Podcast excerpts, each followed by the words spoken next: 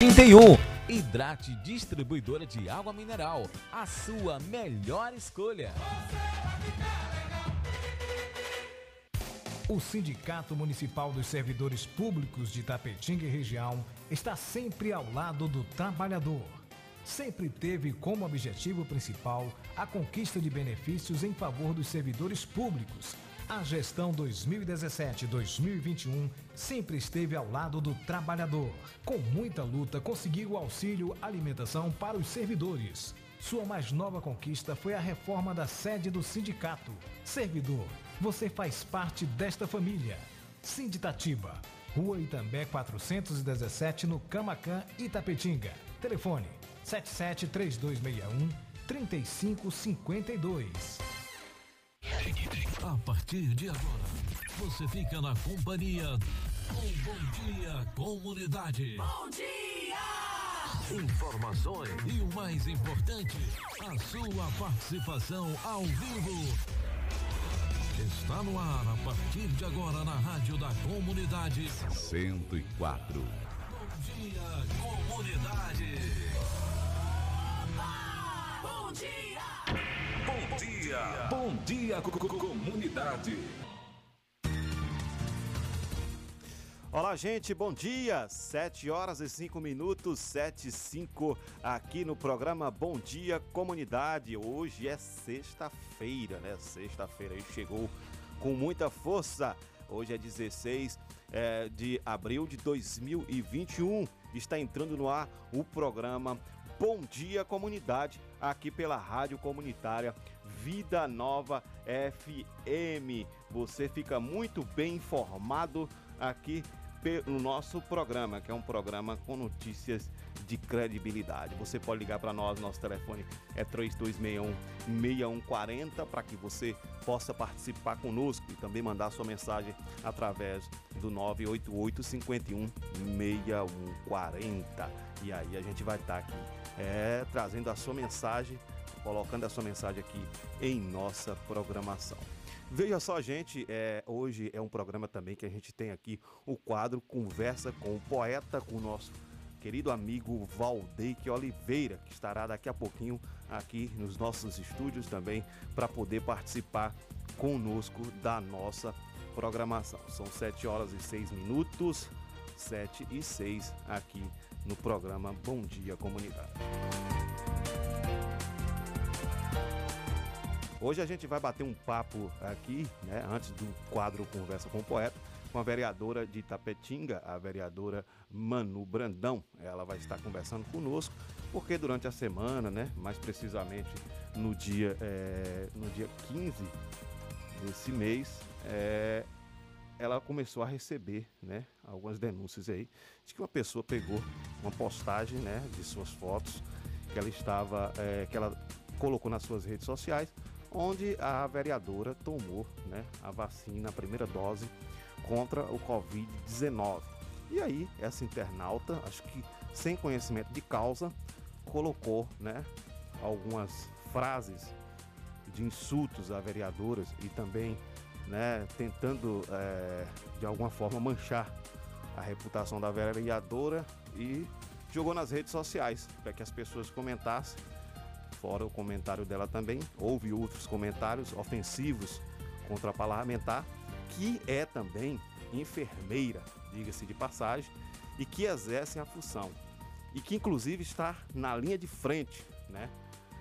é, lutando aí contra a Covid-19.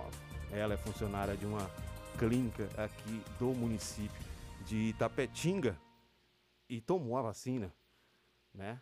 Não tem nada ilegal nisso. Então a gente vai estar conversando com ela daqui a pouquinho, né? Pra gente bater um papo sobre essa situação e para ela poder falar conosco o que realmente de fato aconteceu e quais serão os posicion- o posicionamento dela em relação a isso, né? Em relação a, a esse fato, o que, que ela irá fazer em relação é, a este fato. Então a gente está aguardando é, a ligação. Assim que ela tiver disponível, ela vai estar ligando para a gente aqui para a gente bater esse papo e conversar com os nossos amigos internautas. Então você fica ligado no programa Bom Dia Comunidade, que você vai ter muita informação. Hoje com o nosso amigo Valdeik aqui no quadro Conversa com o Poeta, né? Nós teremos aí o Memória Literária, musical, também entrevista com Letícia Fernandes, bióloga, ela é bióloga e técnica em agropecuária. Além disso, também teremos a participação de Eduardo Duarte, ativista cultural e estudante de história. Além disso, também o Eduardo, ele é cantor, né? Toca e é tocador, cantor, então o cara é um, um cara muito bacana, completo aí nas suas atividades. São 7 horas e 9 minutos. Nosso telefone é 3261 6140. Você pode ligar pra gente, mandar o seu recadinho ou, né, através da mensagem, né, no 3261 6140. Você pode mandar mensagem também no 988 51 6140. Você pode mandar pra gente e a gente vai estar colocando no ar aqui a sua mensagem. Vou mandar um abraço especial aqui desde já para a nossa, nossa amiga Gilma. Né? Ontem a gente esteve aí com o pessoal do Corrente do Bem, né?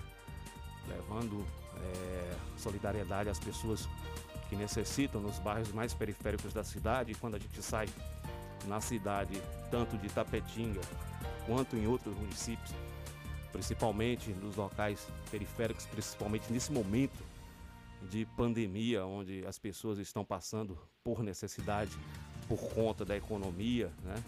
Infelizmente, a gente vê que existe muita gente abaixo da linha da pobreza. Isso não é diferente em nosso município. Então, o Corrente do Bem, né, que é um grupo aí é, criado no WhatsApp, tem feito um trabalho maravilhoso, né?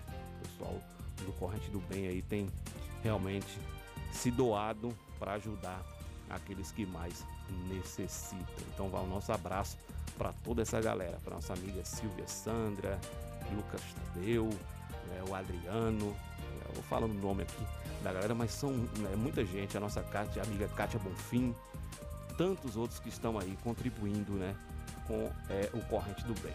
E vou mandar um abraço especial para Juan, é, o neto da nossa amiga Gilma, filho da nossa amiga Suzy, a top de luxo. Ele está completando hoje 12 aninhos de vida. Está entrando na fase da adolescência, viu, seu Juan? Está entrando na fase da adolescência. Então tá aí. Ele é filho da nossa amiga Suzy, a top de luxo. Joilson, doutor, um abração, meu querido. Né? Fique ligado aí na programação. Nós vamos, vamos estar aqui né, debatendo, debatendo temas importantes dentro é, do programa Bom Dia Comunidade, aqui pela Rádio Comunitária Vida Nova FM. Estamos é, todas as sextas-feiras aqui, nós temos um quadro muito bacana com o nosso amigo Valdeque Oliveira, ele que é poeta né, aqui em nosso município e tem feito um trabalho também muito, muito bom aqui com os nossos artistas. Então ele tem um espaço aqui chamado Conversa com Poeta, onde ele traz pessoas que são artistas aqui em nosso município e que participa do programa, dando a sua contribuição, né, trazendo novidades para a gente. Pois bem, a gente é, falou em relação à situação da nossa vereadora e amiga Manu, Emanuele Brandão, né? Que teve aí o seu, uma foto sua retirada das suas redes sociais, alguém fez um print e postou né, essa foto no Facebook, né, é, e começou a fazer críticas à vereadora, né, é, é, porque ela estava postando que havia tomado né, a vacina, a primeira dose da vacina contra o Covid-19. E essa postagem dessa pessoa desencadeou várias, vários comentários. É, comentários é, alguns comentários defendendo a parlamentar, outros condenando pela a, a atitude de ter tomado a primeira dose da, da vacina. Não sei se essa pessoa que fez essa postagem tinha conhecimento de que a vereadora Emanuele, ela é enfermeira de carreira, inclusive até pouco tempo estava trabalhando, né, na Secretaria Municipal de Saúde aqui no município, em alguns postos, né, de saúde do município. Ela passou pelo posto do bairro Primavera, da Nova Itapetinga. Inclusive, é uma pessoa de caráter libado, né, filha do nosso amigo Chico Ferro Velho. E inclusive essa pessoa, né, que, que fez essa postagem, colocou também a foto de, a foto de Chico, incitando a população, né, a condenar a vereadora por ter tomado a primeira dose da vacina contra é, a Covid-19. Né? É, a vereadora, ela é enfermeira e, pelo que consta, a vereadora está trabalhando em uma clínica né, que tem convênio com o SUS aqui no município de Tapetinga. Então, ela está em pleno exercício da função como enfermeira e tomou a vacina, né, de, de forma é, é, é legal. Não tem nada ilegal aí em a, a vereadora é, to, ter tomado a vacina. Então, o programa convidou a vereadora para a gente bater um papo, né, para falar sobre esse assunto. Ela, ela, tá, ela me, me, avisou aqui agora que está na estrada.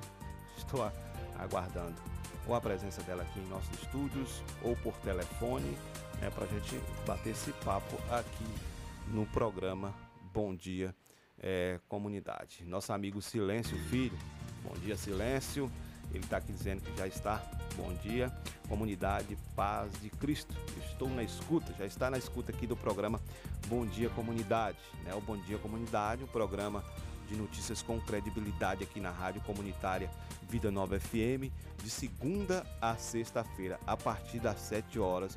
Você tem esse encontro marcado com a gente, tem esse encontro marcado com a notícia, a notícia com credibilidade aqui na sua rádio comunitária Vida Nova FM, né? A rádio 100% legal. É, tem uma galera aqui já mandando mensagem tem uns já, né?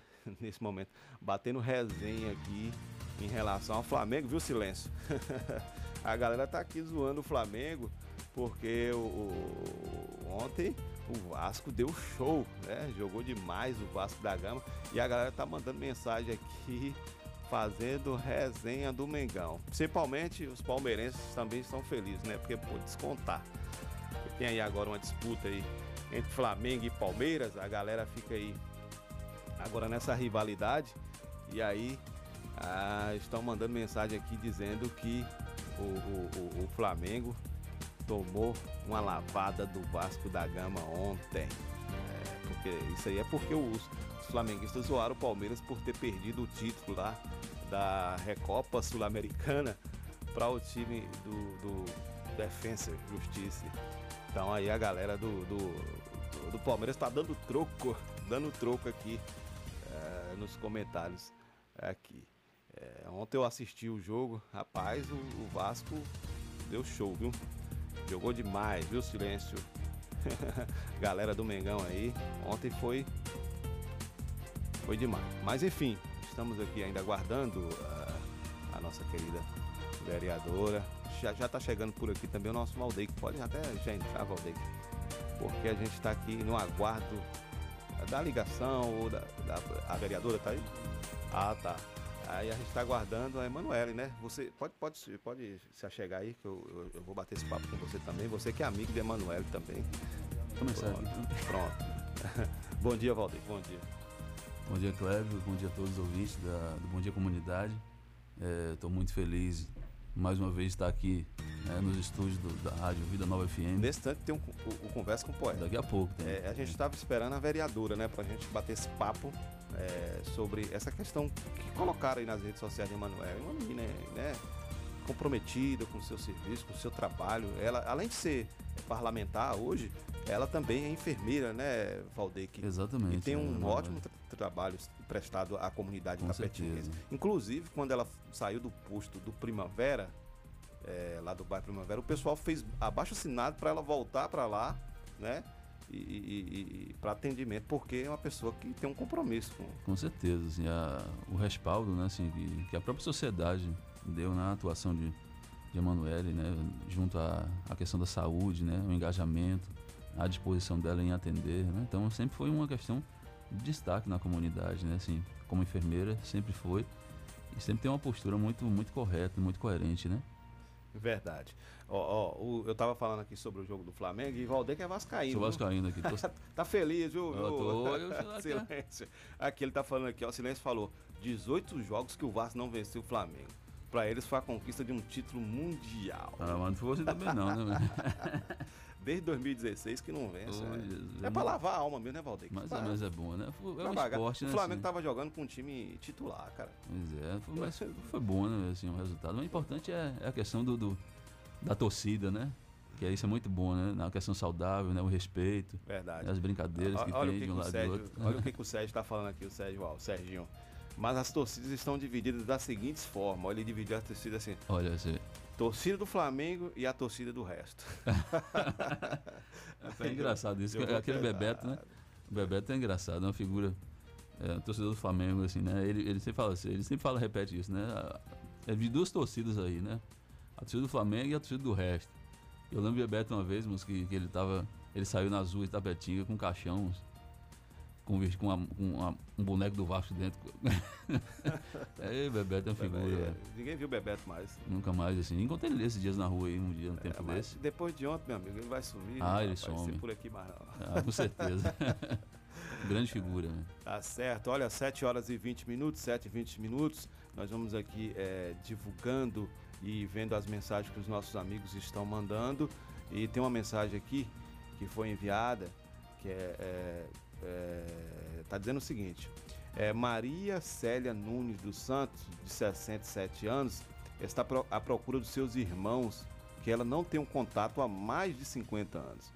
Ela acredita que eles residem aqui em Itapetinga. São eles Alberto Nunes dos Santos, Paulo Nunes dos Santos, Maria Selma Nunes dos Santos, Maria Helena Nunes dos, Nunes dos Santos, o nome de seus pais, Antônio Nunes dos Santos, Ana Maria de Jesus. Maria Célia foi levada por uma tia para o estado de São Paulo e desde então não teve mais contato com seus familiares. Qualquer informação você pode entrar em contato aqui com a rádio, né? É, a rádio comunitária Vida Nova FM. Vamos lá novamente aqui. É, é Maria Célia Nunes dos Santos. Ela tem 67 anos.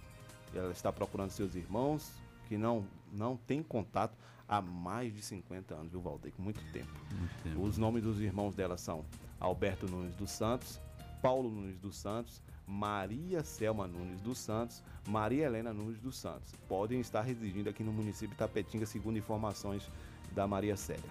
E o nome de seus pais é Antônio Nunes dos Santos, Ana Maria de Jesus.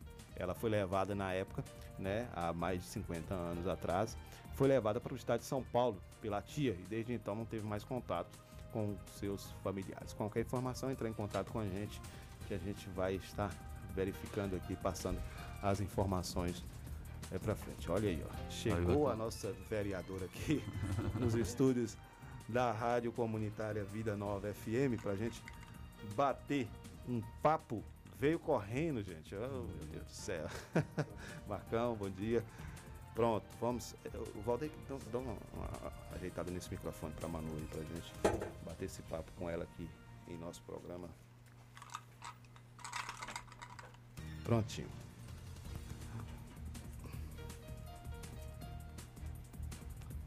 Muito bom dia, muito bom dia, Manu. Fica à vontade aqui agora nos nossos estúdios para a gente bater esse papo, conversar sobre essa situação que aconteceu eh, essa semana aqui no município de Itapetinga.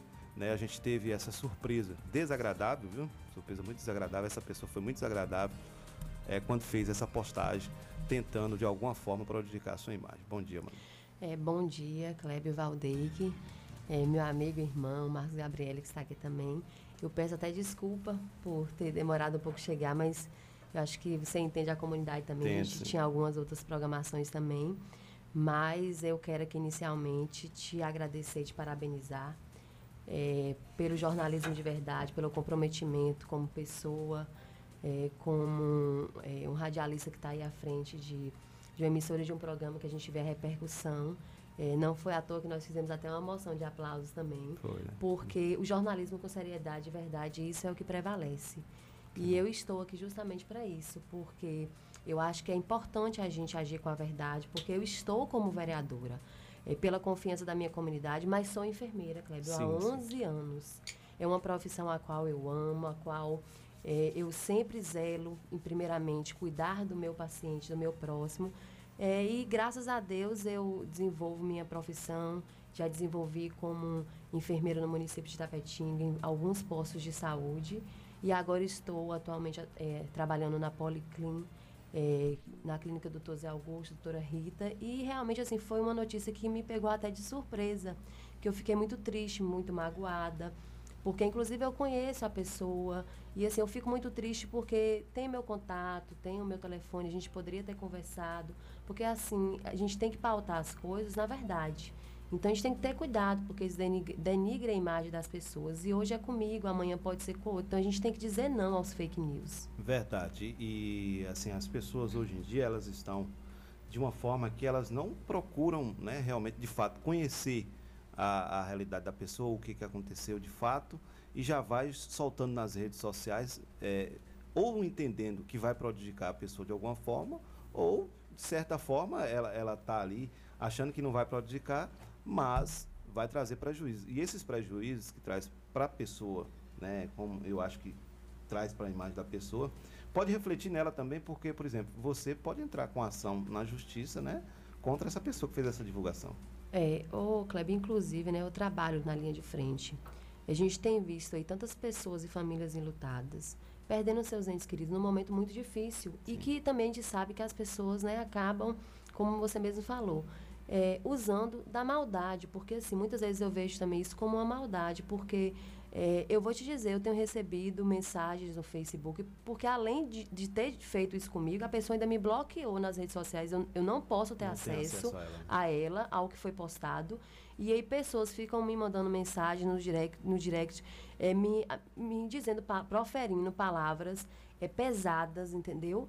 E isso é muito, muito triste, porque eu não mereço estar escutando o que eu estou, estou escutando, porque eu sou profissional de saúde, eu estou fazendo algo, eu, eu vacinei porque é meu direito de vacinar. Sim, sim. É, como eu disse, eu estou como vereadora, mas eu tenho uma profissão. Nós não podemos fazer, gente, da, da, de ser vereador uma profissão. Nós estamos ali, nós somos eleitos pelo povo, mas estamos, nós não podemos é, fazer de um cargo de carreira, porque a gente sabe que a comunidade está aí para avaliar o vereador. E eu vou dizer assim, eu tenho sido uma vereadora atuante, eu tenho é, ido buscar meios para estar tá ajudando a minha comunidade. Só que, infelizmente, às vezes a gente se depara com situações dessa que até o momento eu fico sem entender uma maldade, entendeu, dessa com, comigo. E aí eu fico preocupada porque, como eu te falei, Kleber, a gente é, recebe é, mensagens proferindo a nossa imagem. Eu fui chamada de mentirosa, de inescrupulosa. É, uma palavra entendeu? Muito pesada. Muito pesada. E eu não poderia deixar de procurar a justiça, entendeu? Assim, eu procurei eh, os meus direitos legais, sim. porque, como eu falei, eu estou como vereadora, mas eu também sou cidadã. Então, eu não posso ser conivente com fake news, porque do mesmo jeito que eu não gostaria que fosse comigo, eu também não aceito que a minha comunidade, é, que as pessoas, elas é, também sofram o que eu estou sofrendo hoje. Então, eu quero dizer para a comunidade tapetinguense que meu coração está enlutado também, eu estou triste porque eu jamais vou ter responsabilidade de tirar o direito dos outros. E eu seria mais irresponsável ainda, imagine, imagine, gente, se eu estivesse na linha de frente, atendendo você que está em casa agora, sem estar me sem ter prevenido, sem tomar a vacina. Isso seria uma, um absurdo, uma negligência minha. E, além do mais, quando eu fui contratada na clínica, eles, a primeira coisa que exige é isso. A gente tem que fazer os exames, a gente tem que tomar a vacina. E eu fui agendada é, fiz todas as formas como tem que ser feita. Eu fiz o agendamento pela clínica na secretaria, fui agendada. Eu comecei a trabalhar início de março, eu fui tomar a vacina no dia 25. E outra coisa, Kleber, eu tenho o direito de divulgar nas minhas redes sociais, sabe por quê? Eu sou uma pessoa transparente. Só, só aqui está chegando mensagens aqui, é o Gilson de Jesus, ele está é, dando bom dia a todos aqui, saudando a todos aqui do estúdio. E ele faz a pergunta. É, quando o Manuela, o, foi vacinada, os profissionais de saúde, enfermeiros e médicos já estavam sendo vacinados? É, nós temos né, a, a CIB E todos os profissionais da área de saúde que estão na linha de frente, eles têm o direito de ser vacinados. E ainda mais uma conquista, Gils, que graças a Deus, eh, nós inclusive fizemos uma, indicação até na Câmara de Vereadores, que os profissionais de saúde autônomos, aqueles né, que prestam o serviço aos idosos, porque também são profissionais que estão aí na linha de frente, porque eles prestam o cuidado eh, na, no domicílio. Então, também são profissionais da linha de frente que também estão sendo vacinados.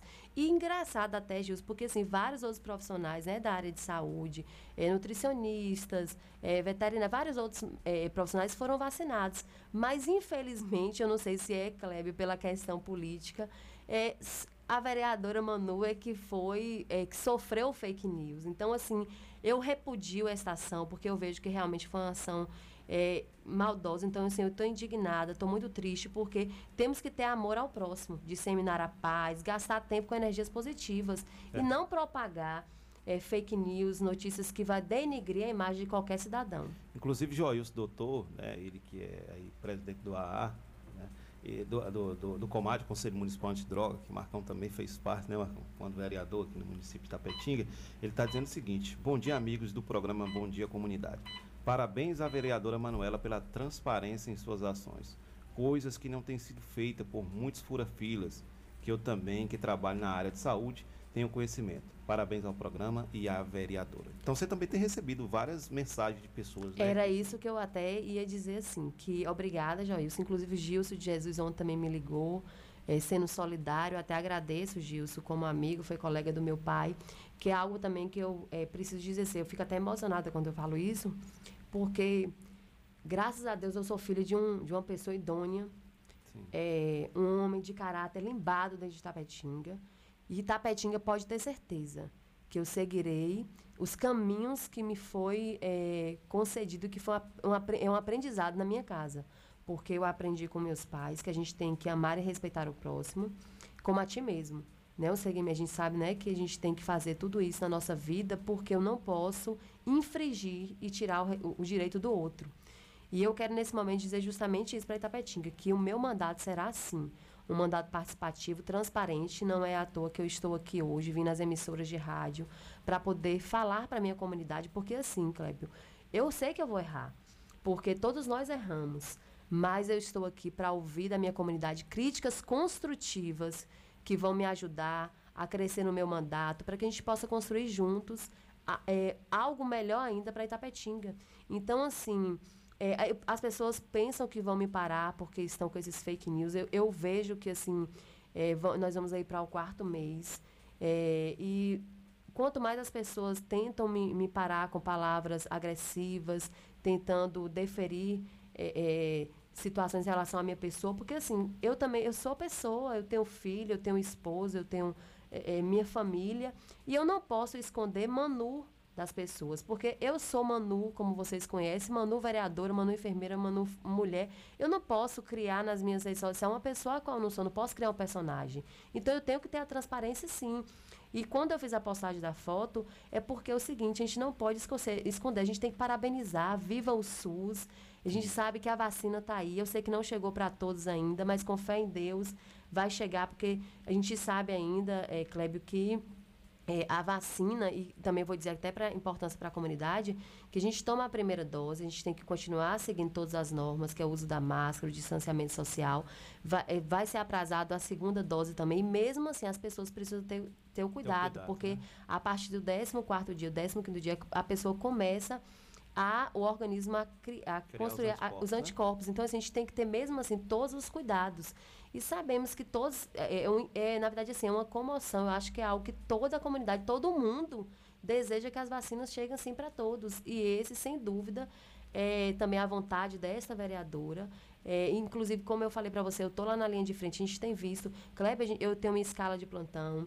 Inclusive, hoje eu vou estar colocando uma nota nas redes sociais que, graças a Deus, eu quero aqui agradecer é, os profissionais da área de saúde, os meus colegas de trabalho lá da Policlin, que foram, assim, graças a Deus, é, pessoas maravilhosas que me apoiaram. É, a direção da clínica está emitindo essa nota porque eles também estão condenando esse fake news.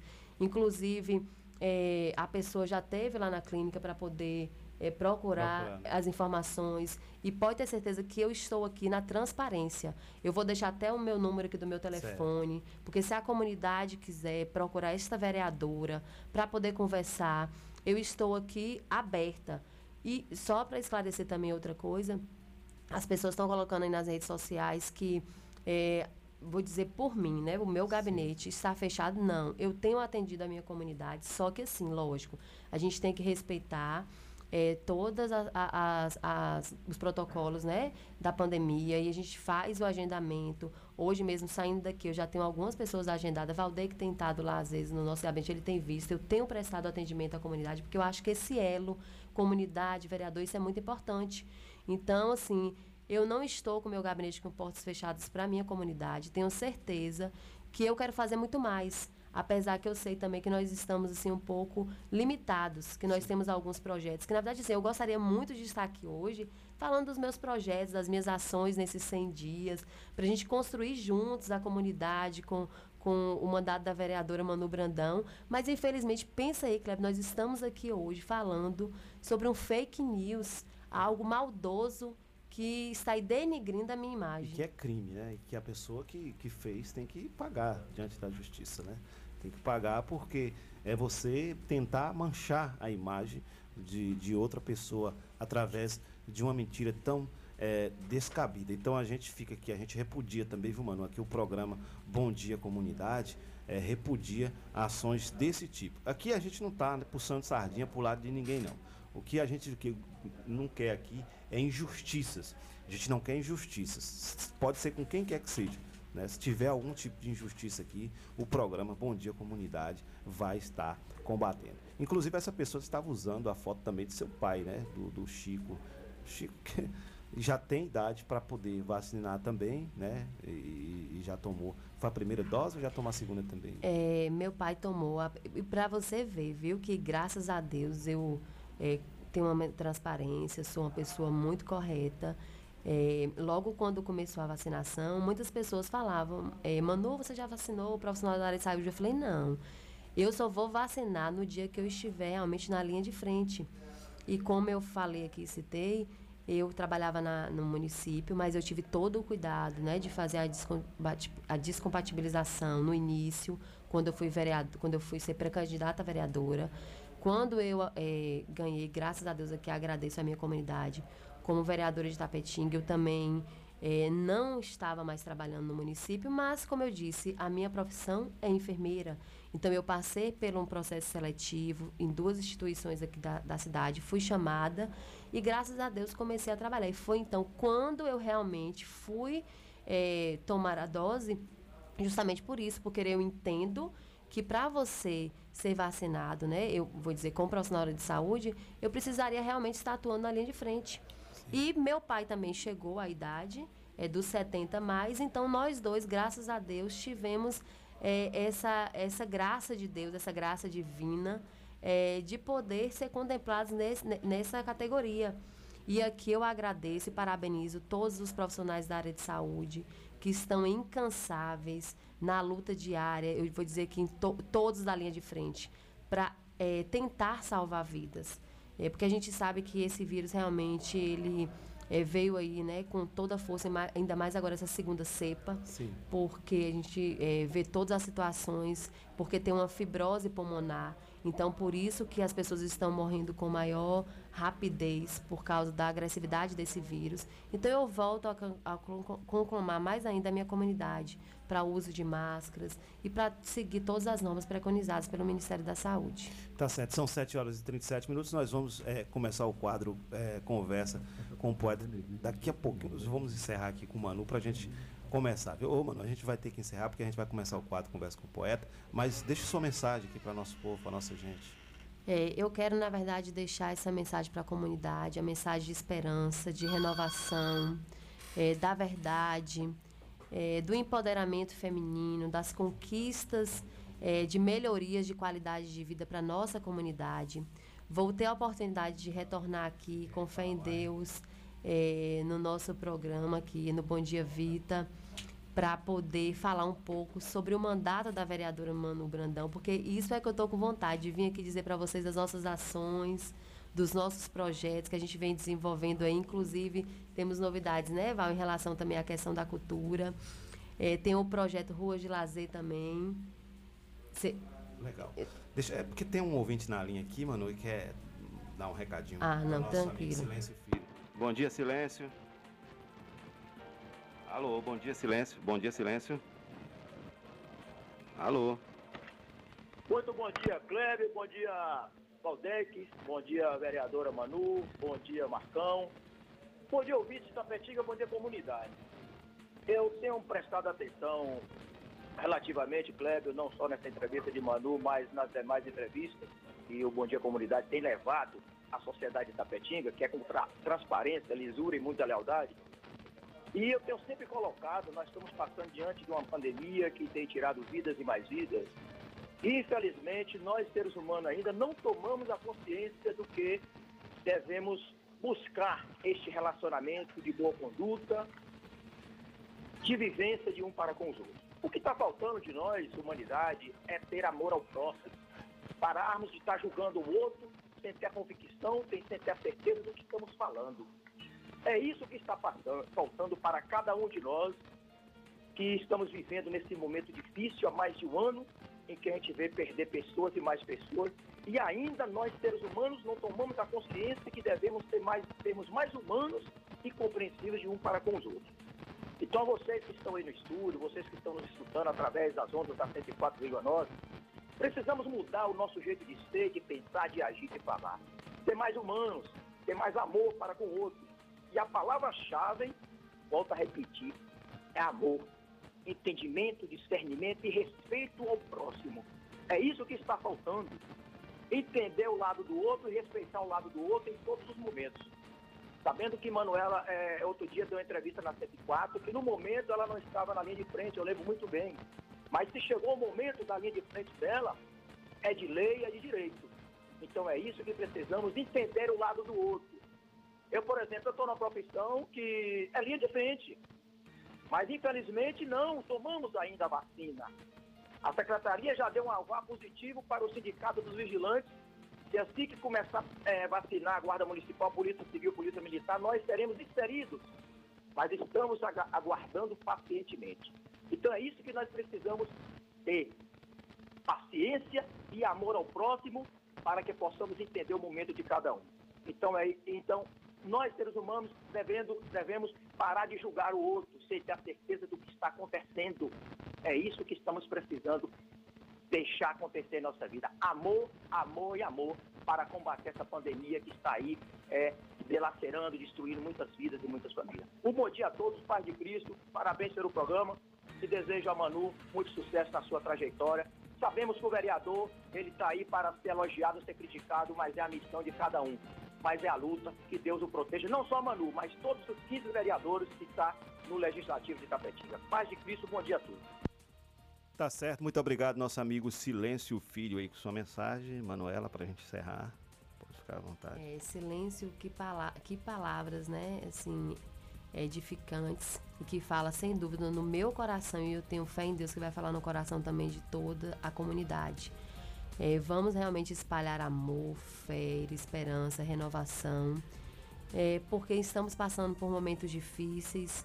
Volto aqui a falar novamente dessa campanha Itapetinga 100% máscara. E mais uma vez assim agradecer essa oportunidade é, de estar aqui neste programa. Agradecer você pela sua é, pelo jornalismo de verdade sério. E conte com esta é, vereadora enfermeira é, cidadã comum como todos os outros é, para poder estar aqui sim sempre pautada na verdade é, e realmente em notícias verídicas. Então depois eu quero marcar pra gente vir aqui mais para falar de projetos, viu? Beleza. Falar um pouco do nosso mandato. Que Deus abençoe e um bom dia. Tá Fiquem certo. com Deus. Valeu. Barbosa aqui do bairro Clodoaldo Costa tá mandando parabéns para você e também o nosso secretário de é, é, Cultura, Esporte e Lazer também está aqui mandando um abraço. Um abraço. Tá certo. Muito obrigado, Manu. Vamos aqui, né, com o Valdeque Oliveira. Nós vamos começar agora o nosso Conversa com o Poeta aqui na rádio. Como comunidade.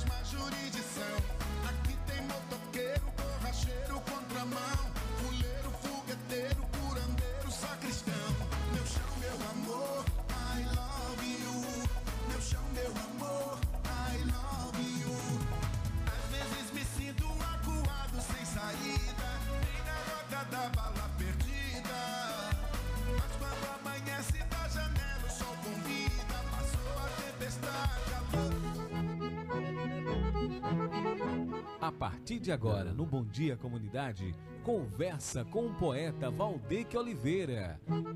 A cultura mais perto de você. Bom dia, comunidade.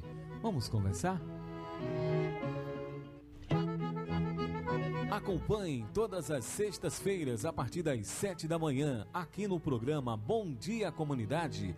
Conversa com o poeta Valdeque Oliveira. A cultura mais perto de você. Vamos conversar? Olá, bom dia comunidade, bom dia a todos. É, é uma alegria estarmos aqui mais uma vez nessa sexta-feira para poder falar de cultura, falar de muitos assuntos. E hoje nosso estúdio são 7 horas e 46 minutos. Já estamos aqui com Letícia Fernandes, né, nossa convidada aqui, uma das nossas convidadas, para poder participar do nosso quadro Conversa com o Poeta, a cultura mais perto de você. Letícia Fernandes, que é itapetinguense, bióloga, técnica em agropecuária, tem mestrado na área de ecologia, professora da UESB desde 2000 de- 2017, colaboradora de Sete Cascas, núcleo de permacultura da UESB, onde realiza ensino, pesquisa, extensão em agroeco- agroecologia, permacultura e sustentabilidade. Então, Letícia, eu quero muito te agradecer por você ter aceitado o convite de participar do Conversa com o Poeta. Eh, seja bem-vindo, obrigado pela sua participação. Obrigada, bom dia a todos que estão no- nos ouvindo aí, né, em casa, e o pessoal aqui da rádio, o Clébio e o Valdei, que é um prazer estar aqui dialogando, né, com, com vocês e com a nossa comunidade. Bom dia. Bom dia, eu que agradeço. Eh, Hoje a gente vai estar aqui celebrando né, o Dia Mundial né, da Conservação do Solo. E o, o motivo também, um dos motivos do, do convite à Letícia foi esse. E iniciando, a gente tem, né, Letícia, o quadro chamado Memória Literária, né, onde o, o nosso convidado traz assim, uma indicação de, de alguns livros. E você trouxe aqui a indicação de duas obras, né? É, e, e muito importante que, que você trouxe. Primeiro foi a Conversão dos Ventos, né? Que é de Ana Primavera, Primaverese, Primaverese, né? Primaverese. Primaverse, né? que ela trouxe aqui para essa, pra essa indicação, um livro maravilhoso. Né? E outro foi é, que até aqui Caminhos da Revolução dos Povos do Brasil, né? por toda a terra e território. Né? Quem mandar um abraço aqui para Justo de Jesus, aqui que está ouvindo a gente também. É, gostaria que você falasse um pouco dessa obra para a gente, né? dessa indicação Legal. e por que esse- essa obra são tão importantes assim para a sua trajetória, para sua formação, para que a gente possa construir esse diálogo também.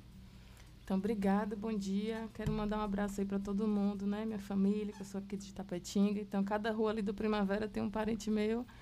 É, desejo que alguém esteja escutando, meus amigos. E aqui também na Nova Itapetinga, que eu morei aqui até os sete anos de idade.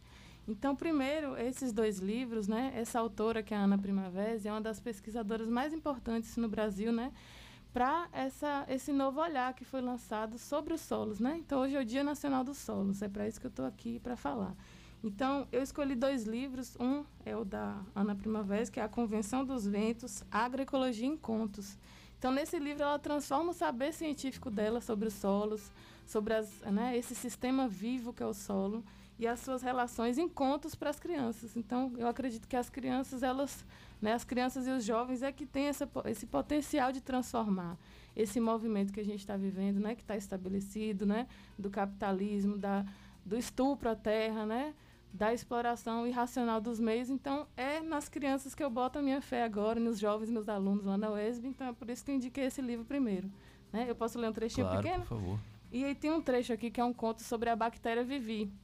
E nesse trecho, ele, é, a Ana Primavera né, fala um pouquinho sobre as relações dos seres vivos que estão ali no solo. São fungos, bactérias, né? e vários insetos pequenos, né, médios, que estão ali trabalhando por esse solo. Então, é, ela cita aqui um trecho onde ela explica, por exemplo, quem é da terra aí, que né, está mexendo na terra em casa, na roça também, sabe que quando bota a mão no solo, que ele está grumoso, aquilo ali está querendo dizer que o solo está bom. O que é aquilo? Aqueles grumos, eles são formados pela ação de seres vivos, de bactérias e fungos. Então, aí nessa hora ele fala aqui, ah, é, esse aí então é o preço da amarração. Né? Essa amarração seria essa formação dos grumos, a bactéria falando com a outra. Desse jeito, a chuva não consegue despedaçar os grumos e nem destruir os poros. Na natureza, nada é necessidade, tudo tem seu objetivo, mas a atividade de cada um combina tão bem com a do outro que finalmente se cria um padrão lindo na natureza. É isso que você está vendo. Portanto, cada um deve ser grato ao outro por existir e por seu modo de viver. Então, sem a ação dos fungos ali, dos micro-organismos, esse solo ele não tem a capacidade de manter a vida. Né? Então, aí ela vai contando a historinha, a bactéria conversando com a outra, é muito legal. E aí, sobre outro livro, eu posso falar agora também? Claro, por favor. E aí, esse outro livro é um livro que acabou de sair do forno, né? Eu fico muito feliz de ser uma das primeiras pessoas também que está lendo esse livro. É uma iniciativa autônoma de uma é, organização né, de povos que se chama Teia dos Povos, é uma organização é, da Bahia, é uma rede né, de comunidades é, como quilombolas, assentamentos, né, povos assentados, povos indígenas da Bahia. E esse grupo tem uma liderança, que é o Joelson Ferreira, e ele escreve esse livro junto com o Erasto Felício, que é sobrinho do nosso querido Gilson, né? O Erasto, ele é professor lá em Valença, no IF Baiano. Maravilha. Isso. E aí, então, nesse livro, eles propõem que é, é, a gente tem que ser rebelde, revolucionário, no sentido de ir contra o que está estabelecido agora como forma de uso da terra, dos recursos naturais, né? contra esse capitalismo selvagem que está estabelecido e que diz que consumir né, dessa maneira que é ideal. E ele propõe que é, essa revolução ela parte a partir da terra né, e do território. Então a gente está falando do, do, Dia Nacional do Solo e o nosso solo, que é a nossa terra. Né? Então ele diz que não basta a gente ocupar a terra, mas é, cultivá-la, tratá-la com ética, né? Que é também um pouco do que a permacultura fala, né? Como é, vocês citaram, eu sou professora do da UESB, né? Sim. E trabalho no núcleo de permacultura, né? Que essa permacultura nada mais é do que um sistema didático que foi criado por alguns australianos, né? E trata de formas de como a gente pode realmente se estabelecer na Terra, como as populações humanas podem se estabelecer em locais de maneira a se sustentar ao longo do tempo, a serem permanentes. Por isso o nome permacultura, né? E aí, então, esse livro dialoga muito com a permacultura. Eles trabalham com agroecologia, que é também essa nova maneira de lidar com a terra, né? E aqui eu vou ler um pedacinho do trecho do livro que diz assim, que para a gente lidar com a crise estrutural que estamos vivendo, né? Que inclusive a pandemia é um resultado dessa crise estrutural, né? Do capitalismo, a gente precisa agir porque o lucro deles, né, do movimento dos capitalistas, do movimento do capital, é a destruição rápida e veloz dos nossos territórios, dos nossos biomas. Então a resposta para isso está em ocuparmos a terra com formas de vida, de uso e geração de riquezas que respeitem o ciclo da vida e da natureza. Então, existem formas de da gente se relacionar com a terra, da gente se relacionar com os recursos naturais de maneira ética e de maneira a produzir riquezas e, e gerar né, saúde ambiental e saúde também para as pessoas. É, 7 horas e 54 minutos, nós estamos aqui com um amigo na linha, é o nosso amigo Gilson de Jesus, né, que ligou para cá. Tá aqui, a gente vai colocar ele aqui na linha para a gente, viu, viu Valdeik e também Letícia e Eduardo que estão aqui em nossos estúdios. Bom dia, Gilson. Bom dia, Gil. Seja bem-vindo. Tá saindo ali. 7 horas e 54 minutos aqui no Conversa com o Poeta. Bom dia, Gilson. Bom dia. Pronto. Beleza. Tá no ar já, viu, Gilson? Tá ok. Pode ficar. Pode ficar bastante à vontade com a gente aqui, Gilson. Tá ok. Gilson de Jesus aqui na, no programa Bom Dia Comunidade, no quadro Conversa com o Poeta.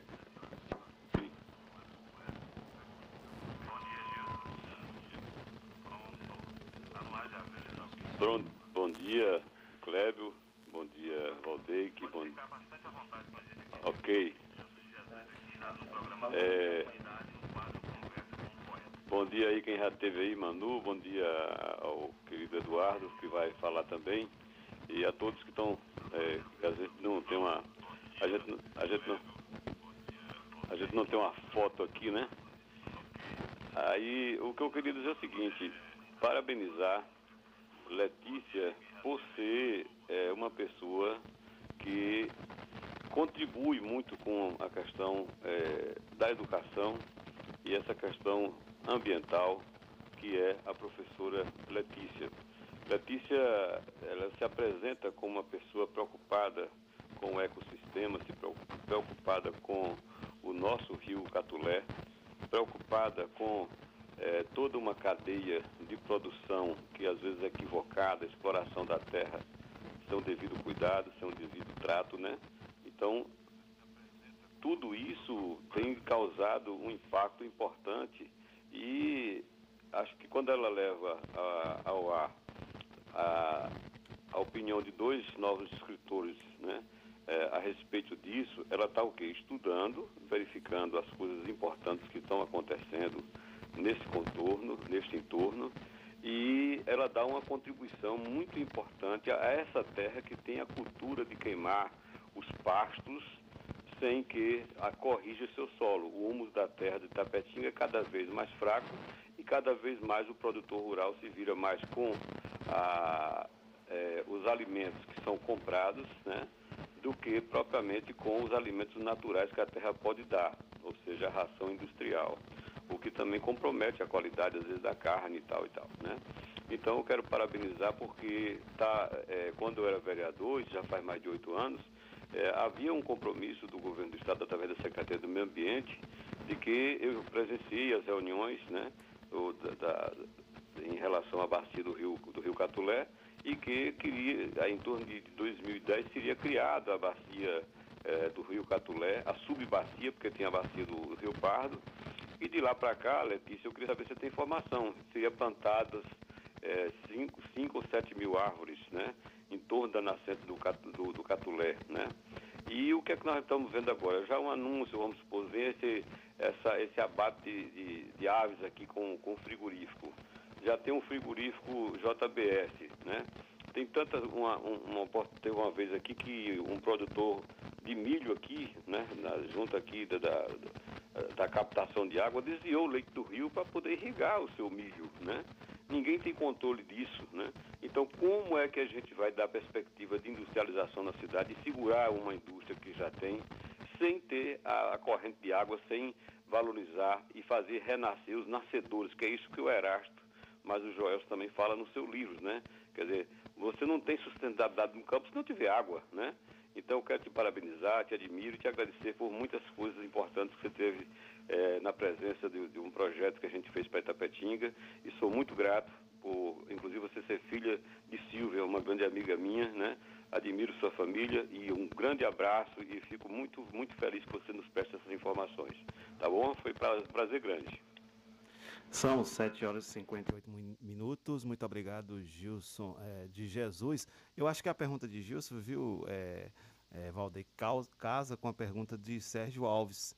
Né? Você anotou, né, Letícia, professora? Você anotou a pergunta de Gilson. Então, a pergunta de, de Sérgio é o seguinte: é, a pergunta para Letícia Fernandes. A UESB, no seu núcleo de estudo junto ao solo, hoje é um projeto de revitalização das margens do nosso rio Catulé? As perguntas aí do senhor Sérgio, né? Sérgio e do Alves, Gilson também.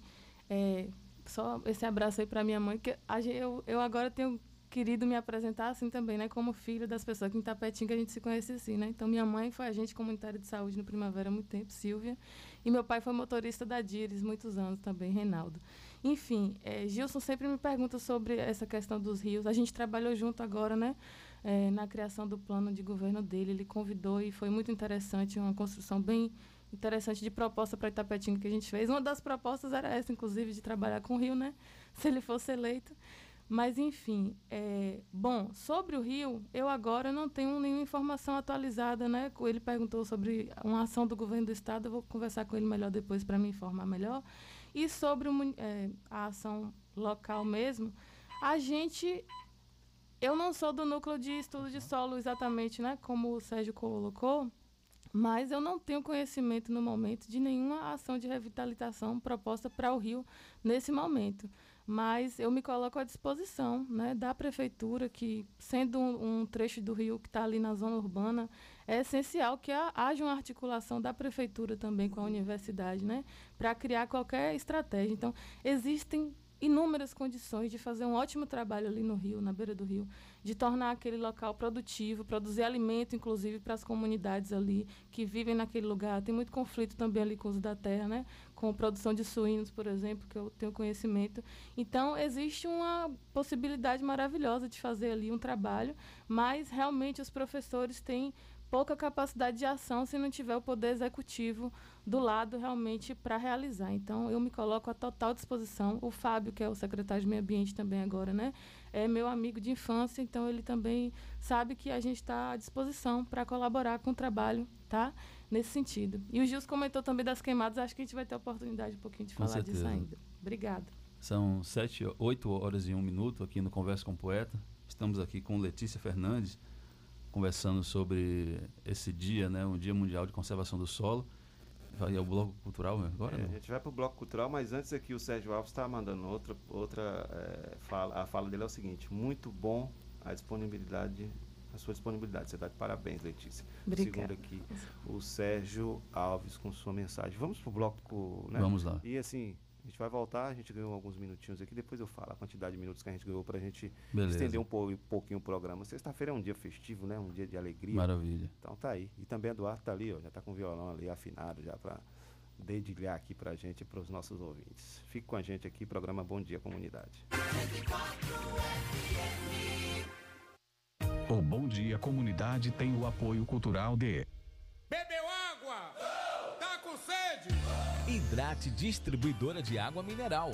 Tem o melhor atendimento, produtos de qualidade e sempre com agilidade na entrega. Hidrate Distribuidora de Água Mineral. Rua Olímpio Vieira 434 Centro, próximo à Rótula dos Orixás. Telefone 7732613813 e o fone Zap 77988194531. Hidrate Distribuidora de Água Mineral. A sua melhor escolha. O Sindicato Municipal dos Servidores Públicos de Tapetinga e região está sempre ao lado do trabalhador. Sempre teve como objetivo principal a conquista de benefícios em favor dos servidores públicos. A gestão 2017-2021 sempre esteve ao lado do trabalhador. Com muita luta, conseguiu o auxílio alimentação para os servidores. Sua mais nova conquista foi a reforma da sede do sindicato. Servidor, você faz parte desta família. Sinditatiba, Rua Itambé 417, no Camacan, Itapetinga. Telefone 773261 3552. Não mude, não desligue. Essa é a melhor. 104. Sempre saindo na frente. 104,9 FM. Apoio Cultural, Rádio Vida Nova FM, 104,9. 104,9. Quanto mais ouve, mais gosta. Nós do Açaí Atacadista reconhecemos a importância do trabalho da nossa gente. Por isso, contratamos mais de 3 mil novos colaboradores para apoiar nossas operações. Realizamos treinamento ostensivo para a equipe de limpeza e desinfecção das lojas. E antecipamos nossa campanha de vacinação contra a gripe para os colaboradores. Mais saúde para nossa gente é mais segurança para você se abastecer. Açaí Itapetinga, na rodovia BA 263, Recanto da Colina, em frente ao ESB. Açaí, sempre o seu melhor negócio. De lado a lado, de lado a lado, de ponta a ponta, de ponta a ponta da cidade. Rádio é Vida Nova FM. Se seu celular caiu, seu tablet quebrou, Júnior Eletrônica consertou. Orçamento na hora e na troca da tela, a película é grátis. Temos diversos e variados modelos de cabos e acessórios e muitas novidades. Fone via Bluetooth, capa para celular, película, roteador com uma ou duas antenas com o melhor preço da cidade. E você ainda conta com o melhor atendimento, melhores preços e garantia dos nossos serviços. E não fechamos para o almoço. Grosso. Júnior Eletrônica e Acessórios fica localizada na rua Monteiro Lobato, 151 Centro, em frente à Praça da Bíblia, Itapetinga, Bahia. Fone 77 3261 3243. A melhor música. Na melhor rádio. 104 FM. 104. A melhor programação.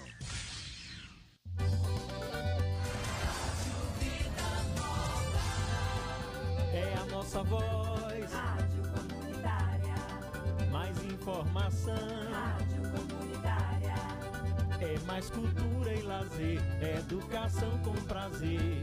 A gente tá com a bola toda. E a nossa voz tá na área. Nossa rádio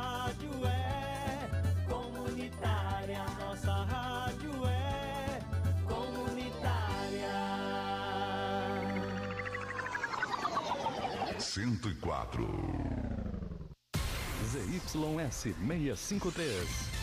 104,9 MHz. Rádio Vida Nova FM.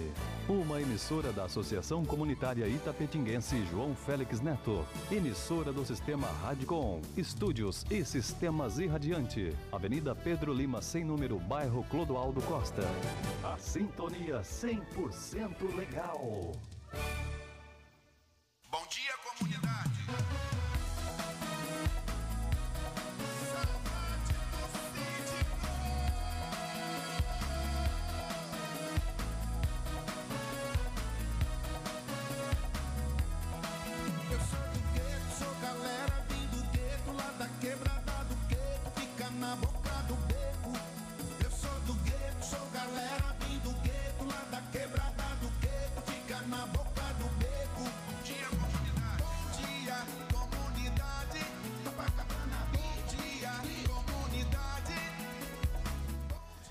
Muito bem, são 8 horas e 7 minutos. Você está acompanhando o programa Bom Dia Comunidade. A gente está aqui com o quadro Conversa com o Poeta, com o Valdeque Oliveira. Inclusive, manda um abraço especial para Gilson Vasconcelos. Está aí acompanhando o programa, está todos os dias acompanhando o programa. Virou fã do programa Bom Dia Comunidade, viu, Valdeque? Maravilha, rapaz, né?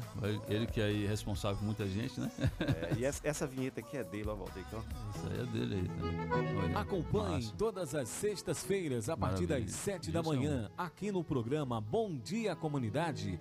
Conversa com o poeta Valdeque Oliveira. A cultura mais perto de você. Vamos conversar? Maravilha, Pronto, são... Valdeque, Vascaíno. Passei a bola Beleza, para você, tá muito feliz, hein? obrigado. Aí, 8 horas e 8 minutos aqui no Bom Dia Comunidade, o quadro Conversa com o Poeta. Estamos aqui com Letícia Fernandes, né, bióloga e técnica agropecuária. Mais uma vez, obrigado, Letícia. Eu tenho aqui uma pergunta, Letícia, para poder fazer. Você citou uma questão aí na sua fala inicial sobre a questão de estupro à terra. E foi um, foi um termo assim, que eu achei pertinente né, para trabalhar essa questão do Dia aí, Mundial de, de Conservação do Solo. E você trouxe um- um- essa questão. Eu gostaria de saber assim, qual é a, a- o projeto, a ação política hoje em Tapetinga. É, a gente está falando de combate no Brasil, porque no nosso país a gente lembra da questão, Eduardo que é estudante de história, sabe muito bem, da questão da colonização, né, da exploração né, de muitas questões do nosso país. E Tapetinga não fica fora disso, né? Assim, a gente vê muitas é, ações negligentes, assim, né? Até oportunistas de muita gente em relação às terras, ao cuidado do solo. para você, como, como professora e também como estudiosa dessa questão do solo, a questão ambiental, como é que Tapetinga está atuando em relação a essa política de combate à, à questão ambiental e preservação do solo? Bem, obrigada, Valdeque, pela, pela pergunta. Né? Uma pergunta muito pertinente, porque a gente está muito aquém do que é necessário. Né? Você perguntou também quem são os protagonistas nessa luta, né? Então eu tenho que dizer que eu vou até citar uma frase do. do um- uma, uma fala que não é exatamente a frase dele, né? Mas é o Ailton Krenak, que é uma grande liderança indígena no Brasil. E ele fala justamente isso, que a gente não tem, né, a sociedade capitalista como está estabelecida, não tem nenhuma ética no uso com a terra, né, que a terra é a nossa mãe. Né? O solo, ele é vivo, a terra física mesmo, né? Ele é vivo, ele tem vida, então a gente tá, usa a nossa terra sem nenhuma ética, né? A gente está estuprando a nossa mãe, a gente está depenando, envenenando, como O Eduardo acabou de falar que comprou um livro sobre agrotóxicos e mineração.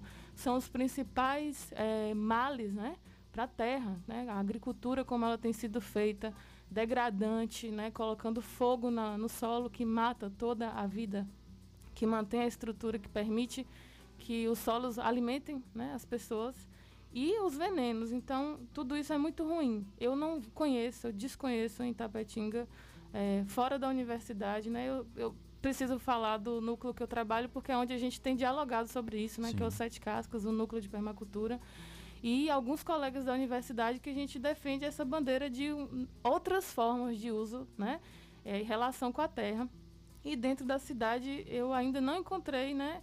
Tem algumas associações, tem o Movimento João de Barro, é, que é uma associação que atua na cidade, né?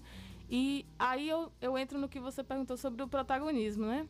Então, quem são os protagonistas nesse, nessa visão de mundo que eu estou aqui comentando com vocês, né? De olhar com ética para a Terra, com como são aqueles processos biológicos ali, como eles funcionam e como a gente pode favorecer isso para para manter a nossa vida, né? Os protagonistas são os povos que vivem e dependem da terra para sobreviver, é, no sentido mais direto, né? Então são os povos indígenas que estão conservando muitas florestas, né, no norte do país, no sul do, da Bahia. São os movimentos, né, os povos assentados do MST, que o MST tem uma política nacional de agroecologia mesmo, né? Quem está assentado no assentamento, ele pratica ali uma agricultura que é diferenciada, que está ancorada numa normativa interna do movimento de fazer agroecologia, plantar sem veneno, né? Respeitar o protagonismo feminino, né? Tem, tem essa tendência Sim. respeitar o protagonismo feminino sem feminismo não agroecologia, é o meu bottom que está aqui, né?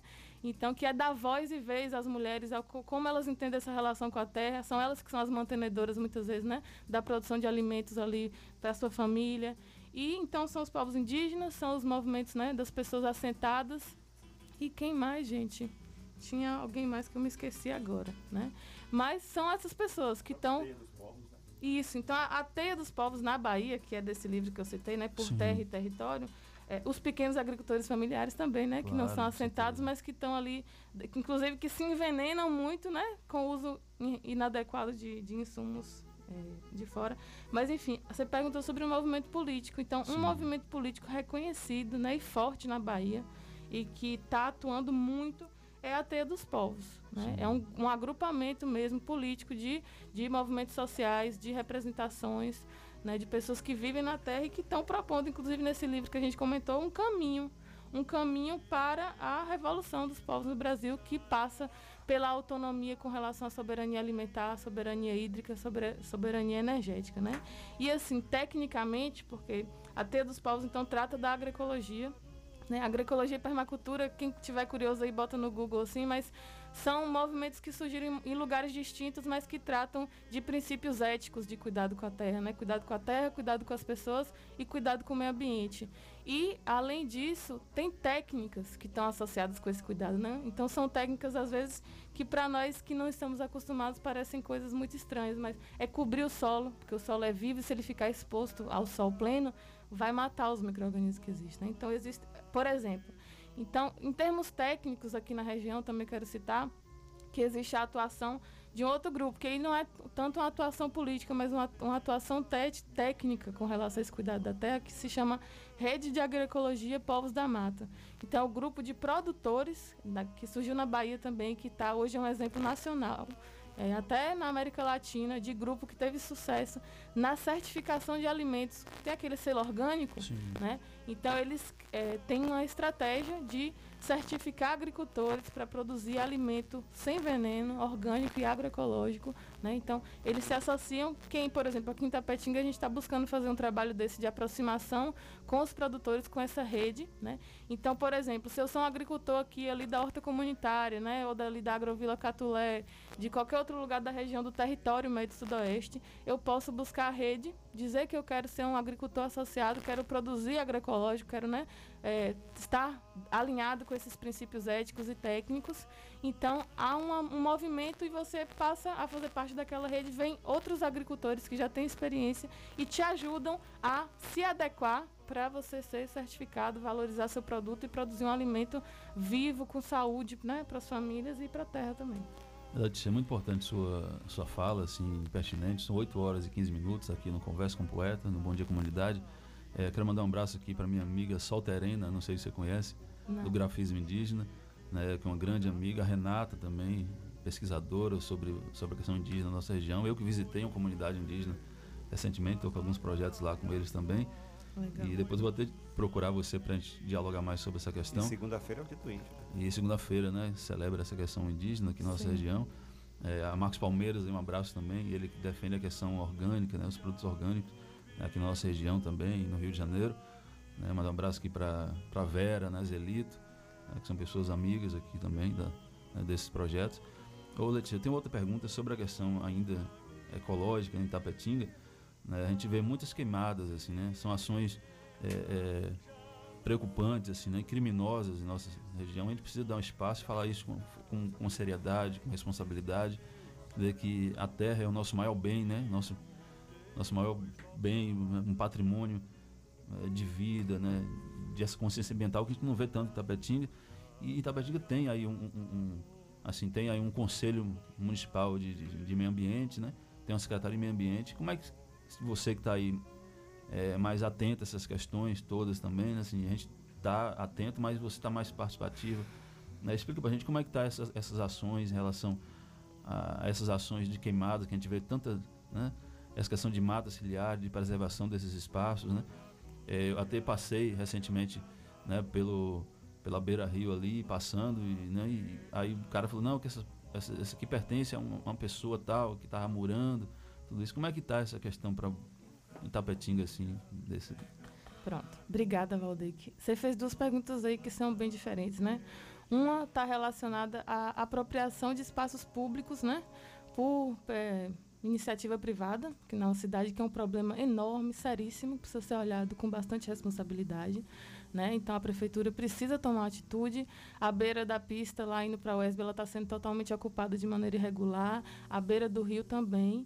Então a prefeitura precisa fazer algo e a população também está alerta, denunciar e cobrar em todas as instâncias, né? Denunciar para o município, se não der certo para o estado e por aí vai. É, então isso é uma coisa. A segunda coisa é sobre fiscalização, né? Então eu, eu clamo que haja mais fiscalização também na cidade, né? Eu estou do seu lado aí também como cidadã, desejando, cobrando sempre que eu posso e que eu puder, eu vou denunciar e não me omitir diante das irregularidades que eu observar, né? E uma delas é a questão das queimadas, né? Que é, é, as queimadas elas são é, altamente restringidas pela legislação, né? São permitidas apenas em circunstâncias determinadas e com autorização do órgão ambiental. Então essa que é uma prática cultural na região, né? Há muitos anos eu sou daqui, é, isso me incomoda desde que eu nasci, desde que eu né, respiro aqui e vejo aqueles, todo mundo aí conhece aqueles pozinhos de fuligem, aqueles fragmentos que chegam na nossa casa sujando tudo. E fora isso, o dano ambiental que isso causa é inestimável. Eu quero falar aqui uma coisa que é o seguinte, na década de 50 você citou, né? É, ali atrás alguma coisa sobre isso, assim, da autonomia da, da, de Itapetinga exportar tudo para comer praticamente, né? Então, na década de 50, Itapetinga era autossuficiente em arroz, feijão, café, açúcar e, se eu não me engano, tinha alguma outra coisa, e mandioca também. Sim. Então, a gente... E hortaliças. Então, a gente não tinha que trazer nada aqui para a população, né? Então, da década de 50 para cá, acabou isso, né? Hoje a gente importa quase tudo de hortaliça, pouca coisa é abastecida, porque não tem também incentivo para que isso ocorra. Então, a pecuária que na década de 50, né, trazia tanta riqueza para a cidade, a gente também conseguia produzir algum alimento. Hoje a pecuária, vou citar esses números de novo, né? a pecuária ocupa 80, 88% do nosso território e produz menos de 5% do PIB. Né? São dados do governo do estado de um documento do perfil de identidade dos territórios, se eu não me engano, de 2016. Então, é muito sério. E essa baixa produtividade, então, da pecuária, que Itambé e Catiba, é, eles têm mais representatividade na pecuária do que Itapetinga. Né? Então, assim, a gente tem um território grande, são pastagens que estão degradadas, e muitas das causas dessa degradação são, por exemplo, que você citou, queimada, é uso inadequado do solo, é passar trator sem critério, né? Sem respeitar a, as normas técnicas, as observações dos profissionais. Então a gente tem o curso de zootecnia, a gente tem o IFE, né? E tem profissionais que orientam, mas muitos produtores não ouvem. Então eu desejo também que os produtores se abram para o diálogo, né? Sobre como fazer. Então existem estratégias de terraceamento, né? De plantar em terraços, em curvas de nível, né? De manter a matéria orgânica no solo. Queimar é muito ruim. Queimar é um crime ambiental. E queimar vai reduzir a produtividade do seu solo ao longo do tempo. Ah, queimou a cinza, tá ali no solo, dá uma chuvinha, o capim sai lindo, maravilha. É, é isso mesmo. Mas isso é a curto prazo. Ao longo do tempo, isso não se sustenta. Se a gente não tiver estratégia né, de planejamento, por exemplo, quem não esquece daquela seca, né? Foi em 2016, se não me engano, Sim. que morreram mais de 30 mil animais no pasto, só o que foi contabilizado. Por quê? Foi um evento climático severo, foi, mas todo ano a gente sabe que vai ter um período de chuva e um período de seca. Nossa região ela não é escassa, tem abundância de água em determinado período, então precisa ter um planejamento para ter reserva estratégica de alimento animal e para a gente também ter estratégia de combate ao fogo. Né? Eu vou comentar agora porque esse, esse mês houveram dois focos de incêndio lá perto da UESB, né? foram incêndios criminosos que começaram fora e o fogo entrou, queimou uma boa parte das pastagens, né? Uma situação muito complicada. E a, a cidade não tem nenhuma estratégia de. Né? Não tem caminhão-pipa, não tem nada, e nem no plano de governo do, do atual prefeito eleito, né? Tem nada citando sobre isso também, de aquisição de, de um caminhão-pipa, por exemplo, né? Ou, enfim, uma estratégia coordenada de, de prevenção de incêndio e combate.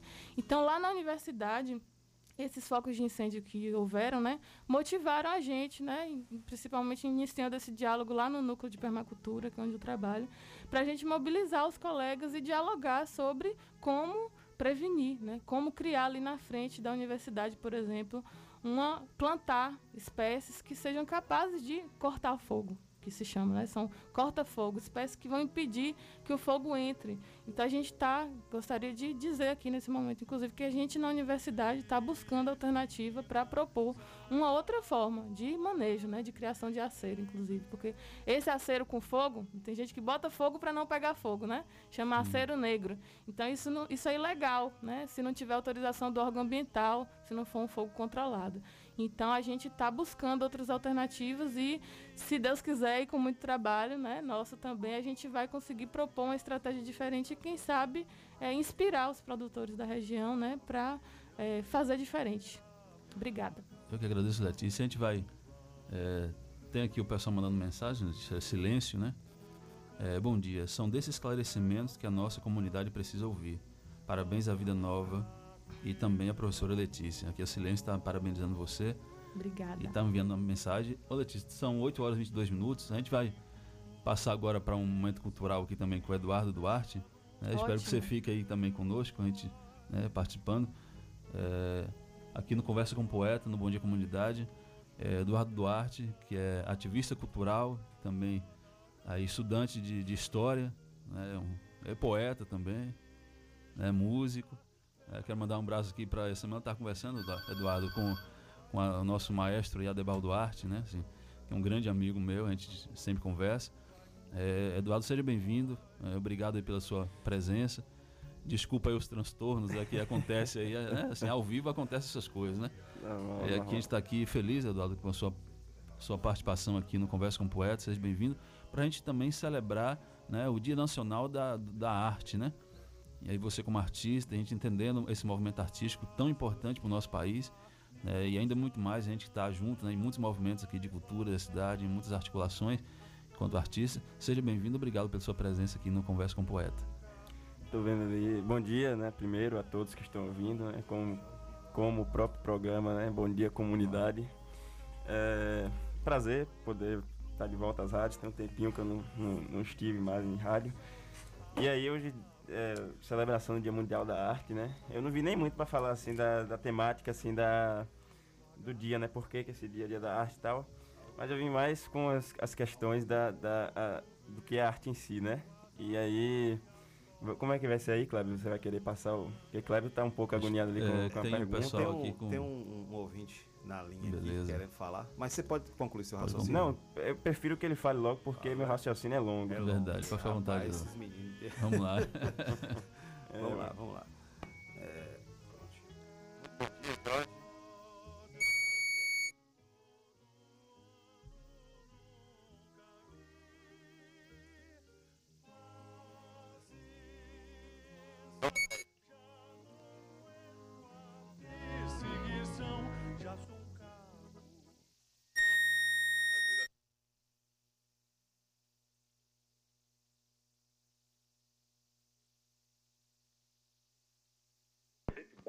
tecla. Assim, a população fala, poxa, a gente tem que bater na tecla, né? Acreditar, a água mole pega dura, tanto bate é que fura. Em relação às comissões específicas da nossa Câmara de Vereadores, entra Câmara, sai Câmara, mas as comissões ficam no papel, no documento formado ali. Aí eu sempre sugeri que quando a Câmara tomasse posse, que o presidente, independente de cor partidária, ligação política, fizesse um projeto, claro, não é que o presidente não faz, mas um vereador fizesse um projeto que colocasse outdoors pelos pontos mais específicos da Petinga, Lagoa, Berivalha, etc. E colocando comissão de educação, fulano, fulano, fulano, presidente fulano, comissão de meio ambiente, para a população se interar e a gente poder cobrar. Porque se fazer uma enquete, né, todas as, as duas esferas de, de classe, trabalhadora, pessoas de bairro periférico, sociedade, universitários, não sabemos quem são os atuais secretários e vereadores nessas comissões específicas. Por exemplo, a Comissão de Saúde, esse problema que teve nos grandes dias. Esse Lucidó da vacinação, meio ambiente, quem são, para a gente cobrar. Transporte, educação e vai. Então, de parabéns, Letícia, conheço muito seus pais, e te pede parabéns, e que nós podemos fazer valer o que está na nossa Constituição, porque a gente fala, ah, não quero saber disso, não, temos que saber sim. Por isso que a nossa Constituição foi promulgada em 1988. Então, um abraço, bom programa aí, Cléber.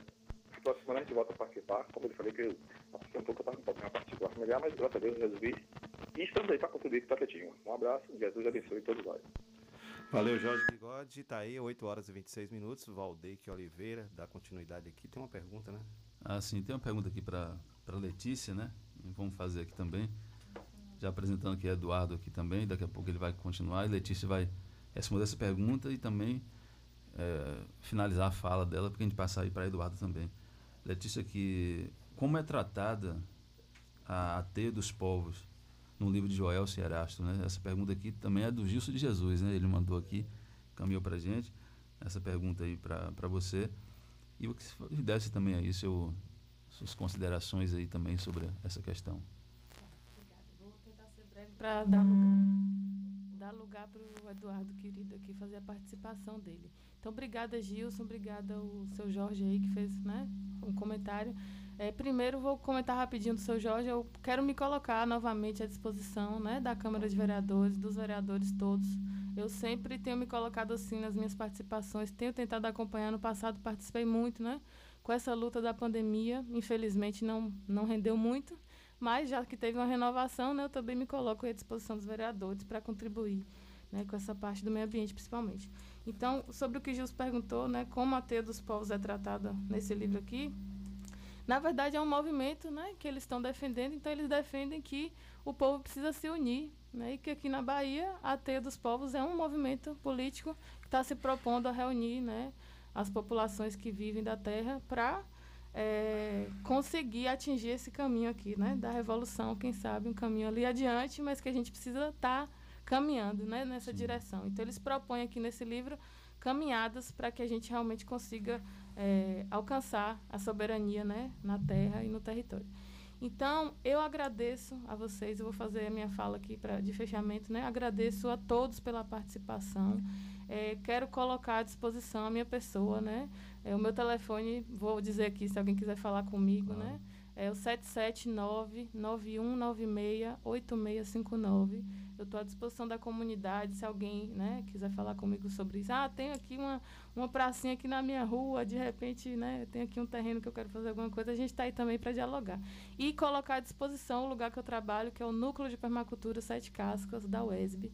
Quem colocar no Google aí vai aparecer Sete Cascas UESB. A gente escolheu esse nome porque é uma árvore muito conhecida aqui na região, né? Sim. né? O Sete Cascas, que ela é super resistente a queimadas, inclusive. Então ela está aí sobrevivendo na região e a gente quer ser igual a ela. Então, é, coloca aí, arroba Sete Cascas UESB no Instagram, no Facebook, vai aparecer. A gente está à disposição. Um grupo que reúne pessoas de dentro e de fora da universidade, tá? Para tratar de sustentabilidade ambiental, social e econômica. E aí eu vou fechar a minha fala, então, agradecendo muito pela oportunidade de estar aqui hoje no Dia Nacional do Solo, falando, né, sobre a importância desse sistema.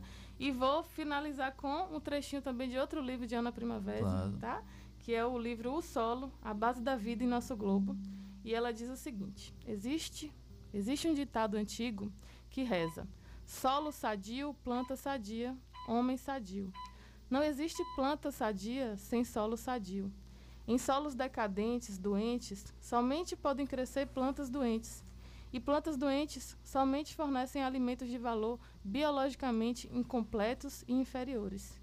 E o homem que se nutre desses alimentos pode ser gordo, mas não consegue manter sua saúde. Solo e planta formam uma unidade no ciclo da vida. A planta capta energia livre do cosmos e a luz solar a transforma em. A, desculpe. A planta capta energia livre do cosmos, a luz solar, e a transforma em energia química, com a ajuda da água, do gás carbônico e dos minerais. Por isso, então, os índios bolivianos e colombianos ainda dizem que somos feitos de sol, chuva e terra, com a ajuda das plantas.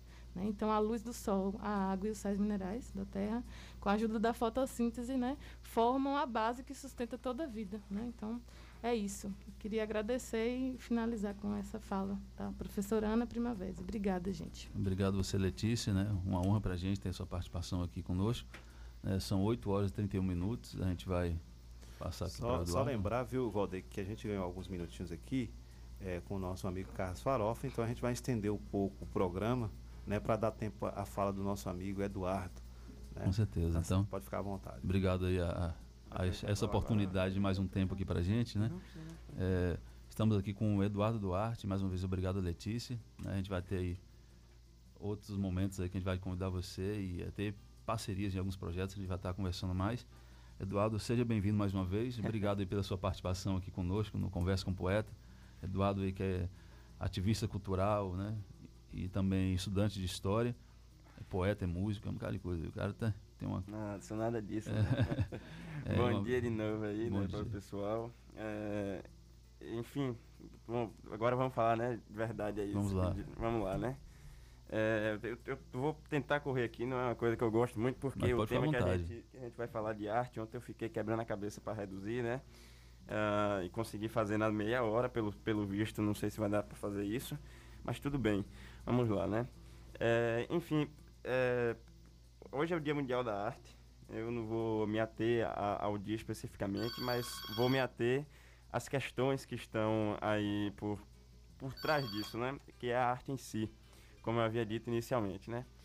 A Valdeir tinha me perguntado ontem em Memória Literária, um livro para eu poder escolher e fazer uma fala aqui, né? Eu me eu debrucei aqui, me bati bastante para poder saber um, decidi entre o Retrato de Dorian Gray mesmo, do, do Oscar Wilde, né? Que é um, um britânico e escreveu esse livro que eu, que eu vou enquadrá-lo como o livro que vou usar para minha fala, por, pelo fato justamente de ser uh, o traço da arte que, que a gente quer trazer, né?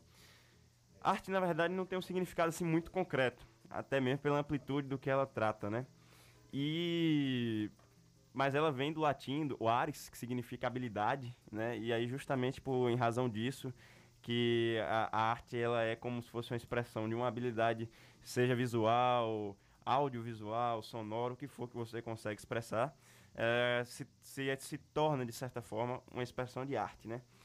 Historicamente, a gente só vai mesmo conceber a arte, assim, propriamente, a partir daquilo que a gente vai conhecer como história antiga. É, a partir de uma certa formação política já da, do, do mundo é que nós vamos ter a arte concreta. Por quê? Porque para a história, quando a gente analisa a, a, a, transição que a gente, que a gente tem né, do, da escrita, por exemplo, na, dentro da história, a gente nota que não é arte ainda propriamente ali. Tem uma frase muito legal, inclusive, que um amigo meu um dia me disse, e eu achei fantástica no dia, e hoje eu discordo. Que é assim: o primeiro homem na Terra foi o que dormiu macaco e acordou artista. Esse foi o primeiro homem mesmo, né? Mas não é. É, é, é poucos tempos, eu, eu, a gente estava na discussão de aula na faculdade e tal, e aí o, o professor atentou bem sobre essa questão de que, na verdade, não a questão da, da, da, da pré-história, quando tem aqueles desenhos, aquelas pinturas chamadas rupestres, por exemplo, ainda não se considera arte porque era forma de comunicação. Sim. E a arte, na verdade, é isso que eu quero chegar ao ponto. A arte ela não pode ser algo que seja simplesmente por se atrelar a outra coisa. Por exemplo, ela não pode ser arte porque ela se expressava de uma certa maneira, mas servia para comunicação. Ela não pode ser arte porque se expressava de certa maneira, mas servia para política. A arte ela não tem a- essa servidão a nenhuma categoria conceitual da sociedade somente. Ela é uma coisa independente por si. E aí, quando você vê a produção artística, por isso que a gente tem no que, no que falar ah, no- sobre, por exemplo, a estrutura de uma poesia, a estrutura de uma música, o que a gente chama de formalismo, justamente pela valorização das formas da produção artística, tem que ser posto em primeiro lugar de tudo. É, tudo que a gente vai falar da arte, por mais pegando aqui uma linha, por exemplo, no que Letícia estava dizendo sobre as questões ah, do, do MST, por exemplo, que é um movimento que eu acompanho bastante, ah, e, e eles têm uma forma ritualística em todos os processos que eles fazem políticos, né? Que o pessoal sempre usa muito da arte, né? É, mas não pode se desprezar dentro desse processo a forma da arte. Você não vai produzir um cordel simplesmente para ele poder ser um cordel político e atacar politicamente. Porque política, ela é por si só política. A arte, não. Você tem que produzir com a forma, passar essa forma toda bem concreta, de certa maneira ali. Trabalhar tudo certinho, primeiro pela arte, depois pela, pelo seu conteúdo em si, sabe? Tem que ter uma relação mútua antes. Então, primeiro ponto era justamente falar sobre assim, a, a, a valorização da arte como uma coisa independente de outros tópicos, de outros conceitos. Que às vezes a gente entende que o pessoal fala assim, olha, ou a arte tem que ser sobre amor, ou tem que ser sobre política e tal. Né? E aí eu, chega o pessoal da Bossa Nova e vai falar de natureza e desmente tudo isso também. Mas na verdade o que eu quero dizer é que todos esses conceitos são independentes. O primeiro ponto é dizer que a arte é uma- ela é por si só suficiente. Que às vezes as pessoas acham que se não houvesse determinadas questões no mundo não haveria arte e tal. Não, haveria sim. Mas isso aqui é só uma introdução. É, se tiver algumas outras coisas para perguntar, isso aqui foi mais uma fala assim no, no embalo do que eu estava lá. Né, em casa pensando ainda, mas ah, o programa é- é de vocês, né? Mas tem assim, Eduardo, aqui uma pergunta assim, sobre a questão da arte ainda. É, a arte como expressão desse cotidiano, assim, né? Sim, Do- sim, do- sim. Dessa questão da experimentação, né? Assim, na- no seu entendimento, assim, como, como um ativista cultural e como estudioso da história, como essa relação histórica está associada à questão da arte, por exemplo, né? Dessa, dessa construção da arte no cotidiano com a questão social, né? E humana mesmo, né? Como você entende essa questão? primeiro ponto que eu queria dizer é que, na verdade, a arte retira a pessoa do cotidiano. Né? Quando. Aí você chegou num ponto legal que eu queria falar e já tinha esquecido. É, a função social da arte, né? Quando a gente pensa, por exemplo, isso. É, por exemplo, o porquê de que a arte, mesmo quando ela trata de determinados pontos, ainda consegue. pontos eh, que sejam pesados, como política, como algumas questões assim, ela ainda consegue ser interessante. É porque se extrai justamente ali a um processo cotidiano daquela coisa de você ter um- uma correria, por exemplo, do seu dia para trabalho, de você eh, já ter um- uma rotina de certo modo. Para você partir para a arte, você tem que sair disso primeiro. Desse, disso que a gente chama de ensimesmamento no estudo da estética, né? Porque é justamente sair de si mesmo. Para você ah, compreender, primeiro que quando você vai para ler um livro, ouvir uma música, você sai daquele processo cotidiano normal. Por mais que a arte retrate o cotidiano, e isso é o barato dela, para você curtir aquele cotidiano que ela retrata ali dentro, você tem que estar fora também do seu cotidiano. Você tem que ter uma vivência comum. Por exemplo, eh, você não vai pegar um livro para ler durante um, um dia corrido de trabalho que você está estressado. Você vai pegar numa- na hora que você tiver mais tranquilo e tal, e você consegue ver a arte naquilo ali, o seu cotidiano também. Lukács tem uma frase interessante que ele fala, que é assim, a arte é, é o, o- o- a obra de arte, ela se eterniza, né, no momento histórico em que ela se faz. Por exemplo, quando você pega, eh, vamos supor para aqui pro Brasil, os tropicalistas que falavam das contradições que existiam no país naquela época. Tava descrevendo tudo que existia naquilo ali, no entanto, eles escreviam de uma forma alegórica, de uma forma de brincadeira, não descrevia com a tensão pesada do, do momento, né, de uma ditadura ou algo assim. É, e para você também ouvir e curtir aquilo, você ouve que você não, não necessariamente extrai a atenção da coisa. Você consegue saber que era um momento tenso, mas sem necessariamente viver a- a- o pavor daquela, daquele momento, sabe? E aí é interessante também porque vários pontos do que estão retratados ali permanecem ainda atualmente.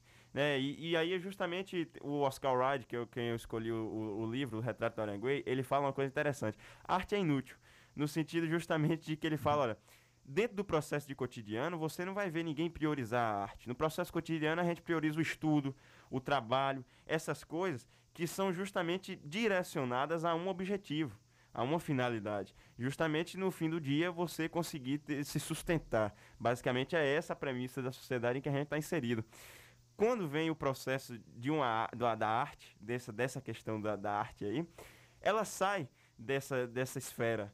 A arte não fica necessariamente, o que está produzido não fica necessariamente dentro disso, dentro desse cotidiano. Você não ouve uma música para ganhar a vida, sabe? Você, você não tem a necessidade de admirar um, um quadro eh, de Da Vinci, uma escultura ou, eh, eh, de Michelangelo para você conseguir sobreviver, subsistir na sociedade que você está inserido. Não, você admira pela essência da coisa, pela beleza da coisa. É justamente o momento em que você sai daquele seu, daquela seu, do seu cotidiano rotineiro, aquela coisa cansativa, aquela coisa estressante, né, daquelas tensões do dia a dia, para entrar justamente na beleza, na coisa que é mais espiritual, na plenitude do, do momento, sabe? Isso é basicamente a, a, a premissa da arte em si. Isso aqui a gente está falando em um, em um grau teórico um pouco avançado nesse sentido, né? Mas há muitas outras coisas da arte também que a gente pode comentar que perfaz isso daí, que não é necessariamente uma teoria tão densa, né?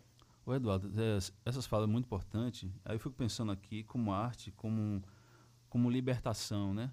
A arte libertadora, né? Do ponto de vista eh, humano, do, do ponto de vista até intelectual, né? Assim, de formação, de engajamento, né? A gente vê aí, por exemplo, podemos citar Paulo Freire, por exemplo, né? Assim, na sua obra, claro, associada à questão da educação, mas a arte né, e a educação ligadas a um processo de, de, de, de libertação mesmo, de uma consciência eh, humana, política, né, social, eh, antropológica mesmo, né, da participação de, de cidadania, né, de emancipação do, do, do indivíduo, né, do ser para a sociedade. Também, talvez por isso a arte, né, é, é, ela tem essa relação muito conflituosa, né, confrontadora, né, de, de embate, de luta. Como você vê essas questões? No Brasil, por exemplo, a gente viveu né, um processo você citou da ditadura militar, um processo né, que ainda hoje a gente vê muito, né, evidências desse, desse, dessa questão da ditadura. Como é que você vê essa questão da arte nesse contexto aqui também? Há pouco tempo eu, eu comprei uma briga com os amigos, né? Porque eu falei assim, a arte não liberta de ninguém, de nada e tal, sabe? É, Aí o pessoal falava assim, porra, como é que você diz uma- um absurdo desse que a arte não liberta? Não liberta mesmo, não. A arte, ela tem uma, uma beleza que lhe, lhe conforta, que lhe até acorda alguns temas, te dá uma certa... é, é, vou dar um exemplo bem clássico, assim, para todos entenderem. A- por exemplo, o conforto de um des... a dor de um desamor, você consegue se confortar, por exemplo, numa música de um, de um Roberto Carlos da vida. Sim. É esse, esse é o papel da arte, assim, no sentido de conseguir lhe encontrar espiritualmente. Mas ele não lhe liberta de nada daquele, daquele desamor. Ele lhe faz pensar, porra, não é só eu que vivi isso, né? A mesma coisa outras questões políticas. Quando a gente fala de ditadura, é- é- tem uma foto do Caetano que é interessante. Ele tá bem de, de frente a um muro, assim, tá escrito: a arte sempre resistiu a todas as ditaduras. Sim, resistiu, né? Mas não foi necessariamente a arte que fez o papel libertador, claro. A arte fez um papel fundamental para poder se alertar a esses processos. Mas ela em si, um- é porque quando a gente fala arte, fica parecendo que é um- uma coisa que está aí vagando, quase como um deus, assim, né? Que está aí atuando nas coisas, mas não. Aqueles processos artísticos, aquelas pessoas que fizeram aquilo, não necessariamente tiveram a liberdade concreta, é, não, não necessariamente levou a liberdade concreta. Óbvio que teve um- uma resistência, mas uma resistência que, teve, que se atrelou a outras categorias de forças maiores, como guerrilhas, como protestos constantes e tudo mais. Então eu não concordo muito com essa premissa de que a arte seja assim o ponto de salvação das coisas, assim, sabe? É, e, por exemplo, eu, eu, eu- aí eu disse eh, quando falaram assim, como é que você não disse que a arte salva, rapaz? Olha, o tropicalismo foi o movimento depois da bossa nova no Brasil mais revolucionário da história da arte aqui no país. E isso daí eu, eu afirmo sem me preocupar com nenhuma contraposição. É, é o maior movimento e põe em xeque quem quiser discutir isso daí, porque simplesmente é. E aí, o, mas o tropicalismo eu sempre costumo dizer, olha, se a arte libertasse mesmo, se a arte fosse por si só forte o suficiente para resistir uma ditadura, quando Caetano e Gilberto Gil foram, fossem exilados em 69, não era para o movimento tropicalista ter fim, concretamente como um movimento de sinergia que atuava todo mundo junto, né? Não era para ter fim, mas teve. Então a gente, quando a gente fala isso, como é que a arte salva, como é que a arte liberta diante desse, dessas questões?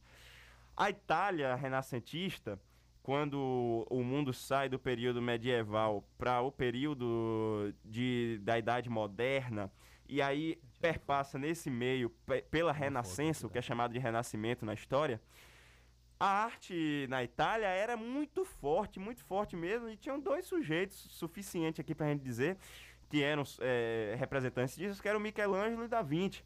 Talvez um dos os maiores gênios da arte na história da humanidade.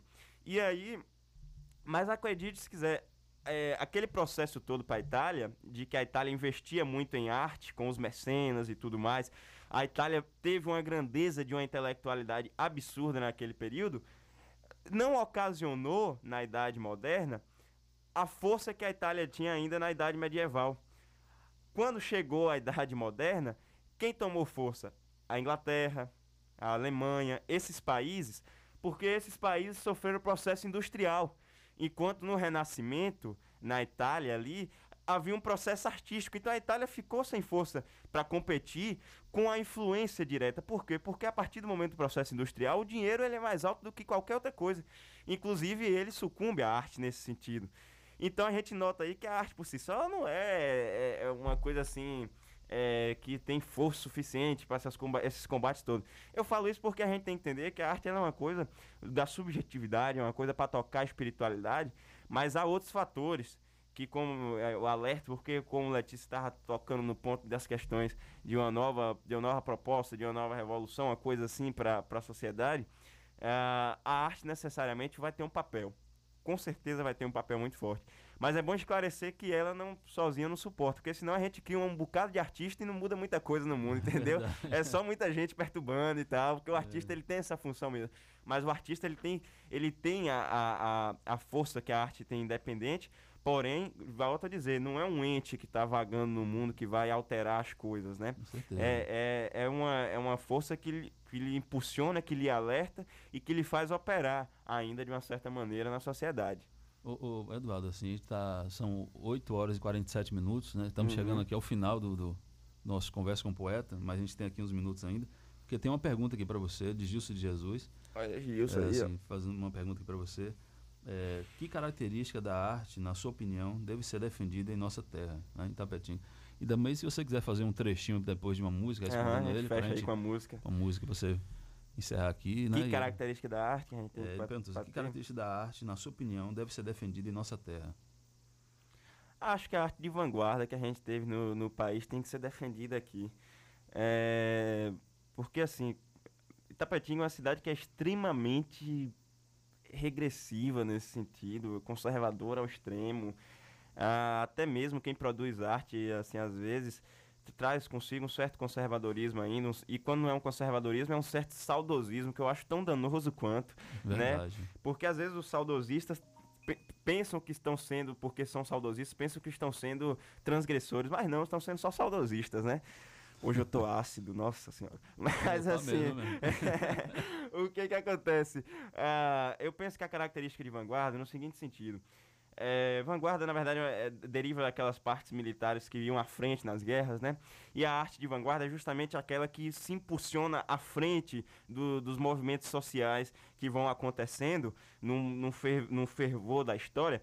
E eu penso que aqui a gente deveria justamente, é, é, conciliado a, a diversos movimentos que possam estar acontecendo é, na cidade, é, justamente produzir uma arte de vanguarda que seja essa arte propulsora, essa arte impulsiva, essa arte que analise a sociedade, que veja os seus danos, mas que não necessariamente seja política po- é, da sua forma, mas sim seja artística mesmo. É, para entender o que eu estou dizendo, uma arte que seja bem feita, bela, que trabalha o formalismo que a arte pode oferecer com estrutura, com a, com a, a, própria produção poética, musical e tudo mais, sem abandonar o conteúdo da- das questões políticas, das questões sociais que a gente vive aqui na- nas várias circunstâncias em que Itapetinga se encontra, mas que seja uma arte bastante é, enérgica, justamente para poder ter força para suportar as diversas problemáticas que a sociedade encontra, né?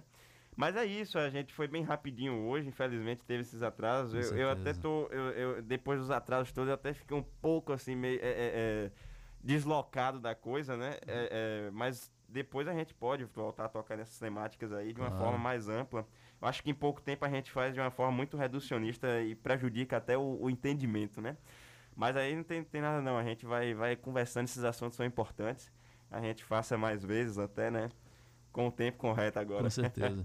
Então, Eduardo, eu quero muito te agradecer aqui pela sua participação. Se você quiser fazer apenas um trechinho de uma canção. Vamos né? fazer lá. Me É, presta você- o violão claro. rapidinho. Me, me presta meu violão aí. Então, assim, eu quero muito agradecer a Letícia, mais uma vez, Letícia, pela sua participação aqui no Conversa com o Poeta, mais uma vez. Gratidão. A gente vai ter a oportunidade de trazê-la mais uma vez ao programa. E também agradecer ao Eduardo Duarte, né? assim, é, pela participação, pela presença. Né? A gente pede desculpa aí a vocês pelo contratempo aqui do, do, do programa, que a gente vai encerrar aqui o Conversa com o Poeta, né? Sexta-feira.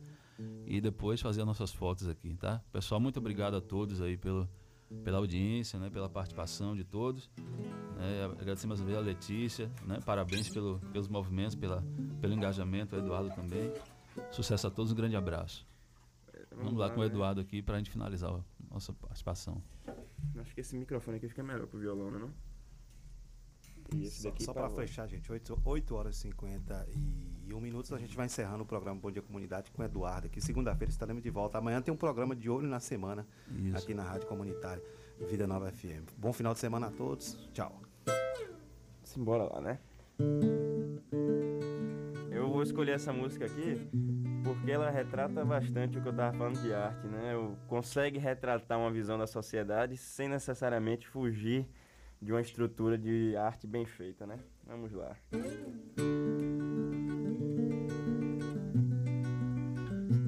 Eu tirar a máscara, né? Porque a máscara pra cantar é terrível.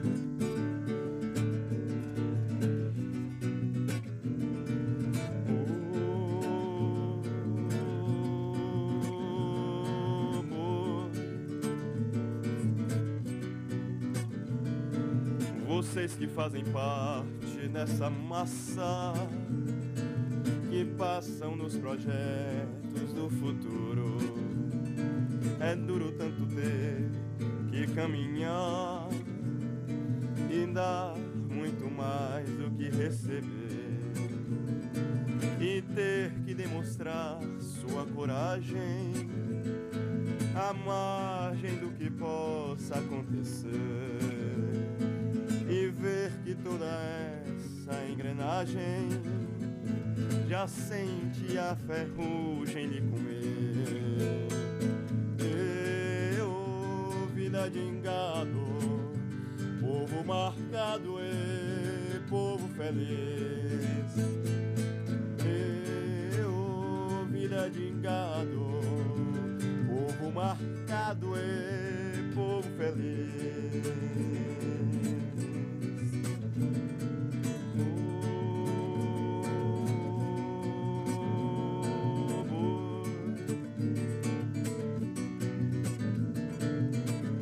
Faz um tempo confortável.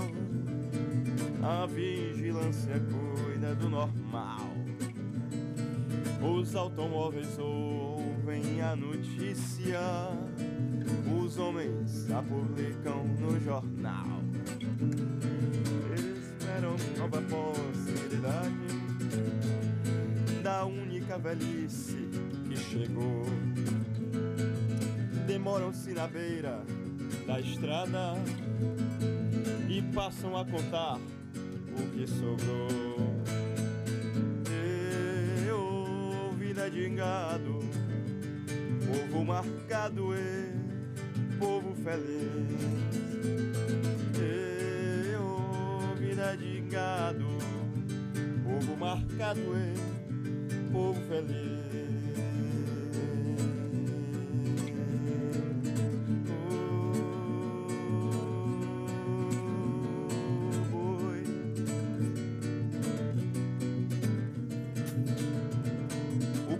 Foge ignorância, apesar de viver tão perto dela. E sonham com melhores tempos idos, contemplam esta vida numa cela. possibilidade de verem esse mundo se acabar.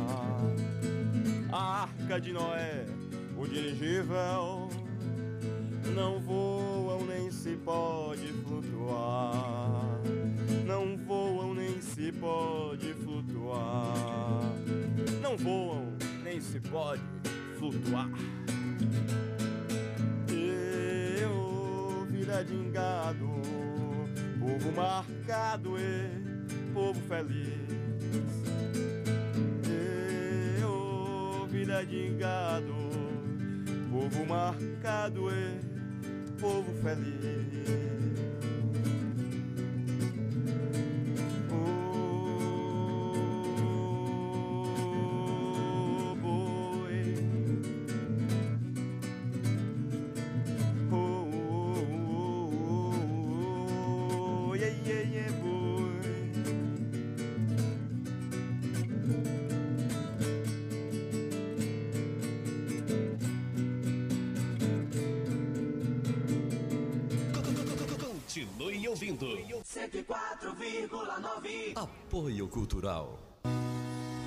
Perfeição. Quem é vivo se associa. São mais de 25 anos de dedicação e comprometimento em Itapetinga e toda a região. Seja associado ao Pax Perfeição. Você terá mais assistência, consulta médica grátis, sepultamento e outros benefícios. Ligue agora mesmo que a nossa equipe estará pronta para lhe atender. 3261 9090. Pax Perfeição. Quem é vivo se associa. HN Net Fibra, com os melhores planos. Sua internet na velocidade da luz. Entregamos fibra ótica na sua casa com planos de 25 a 100 megas. Um plano ideal para você. Venha para a HN Net Fibra e navegue na velocidade da luz. Rede mista fibra mais cabo, instalação gratuita, com planos de 10 a 35 megas. Você dos residenciais temos planos especiais. Faça o orçamento. HNnet tem prazer em lhe atender. Panificadora, que sabor! Com mercadinho, tudo juntinho. Carnes bovina, hortifruti, preço bom, frios em geral. Tem qualidade, higiene e muito mais. Panificadora, que sabor! É saborosa! E a direção é dos Morais. Panificador e mercadinho, que sabor! Avenida Pedro Lima, 269, na subida da Nova Itapetinga. FM 104,9.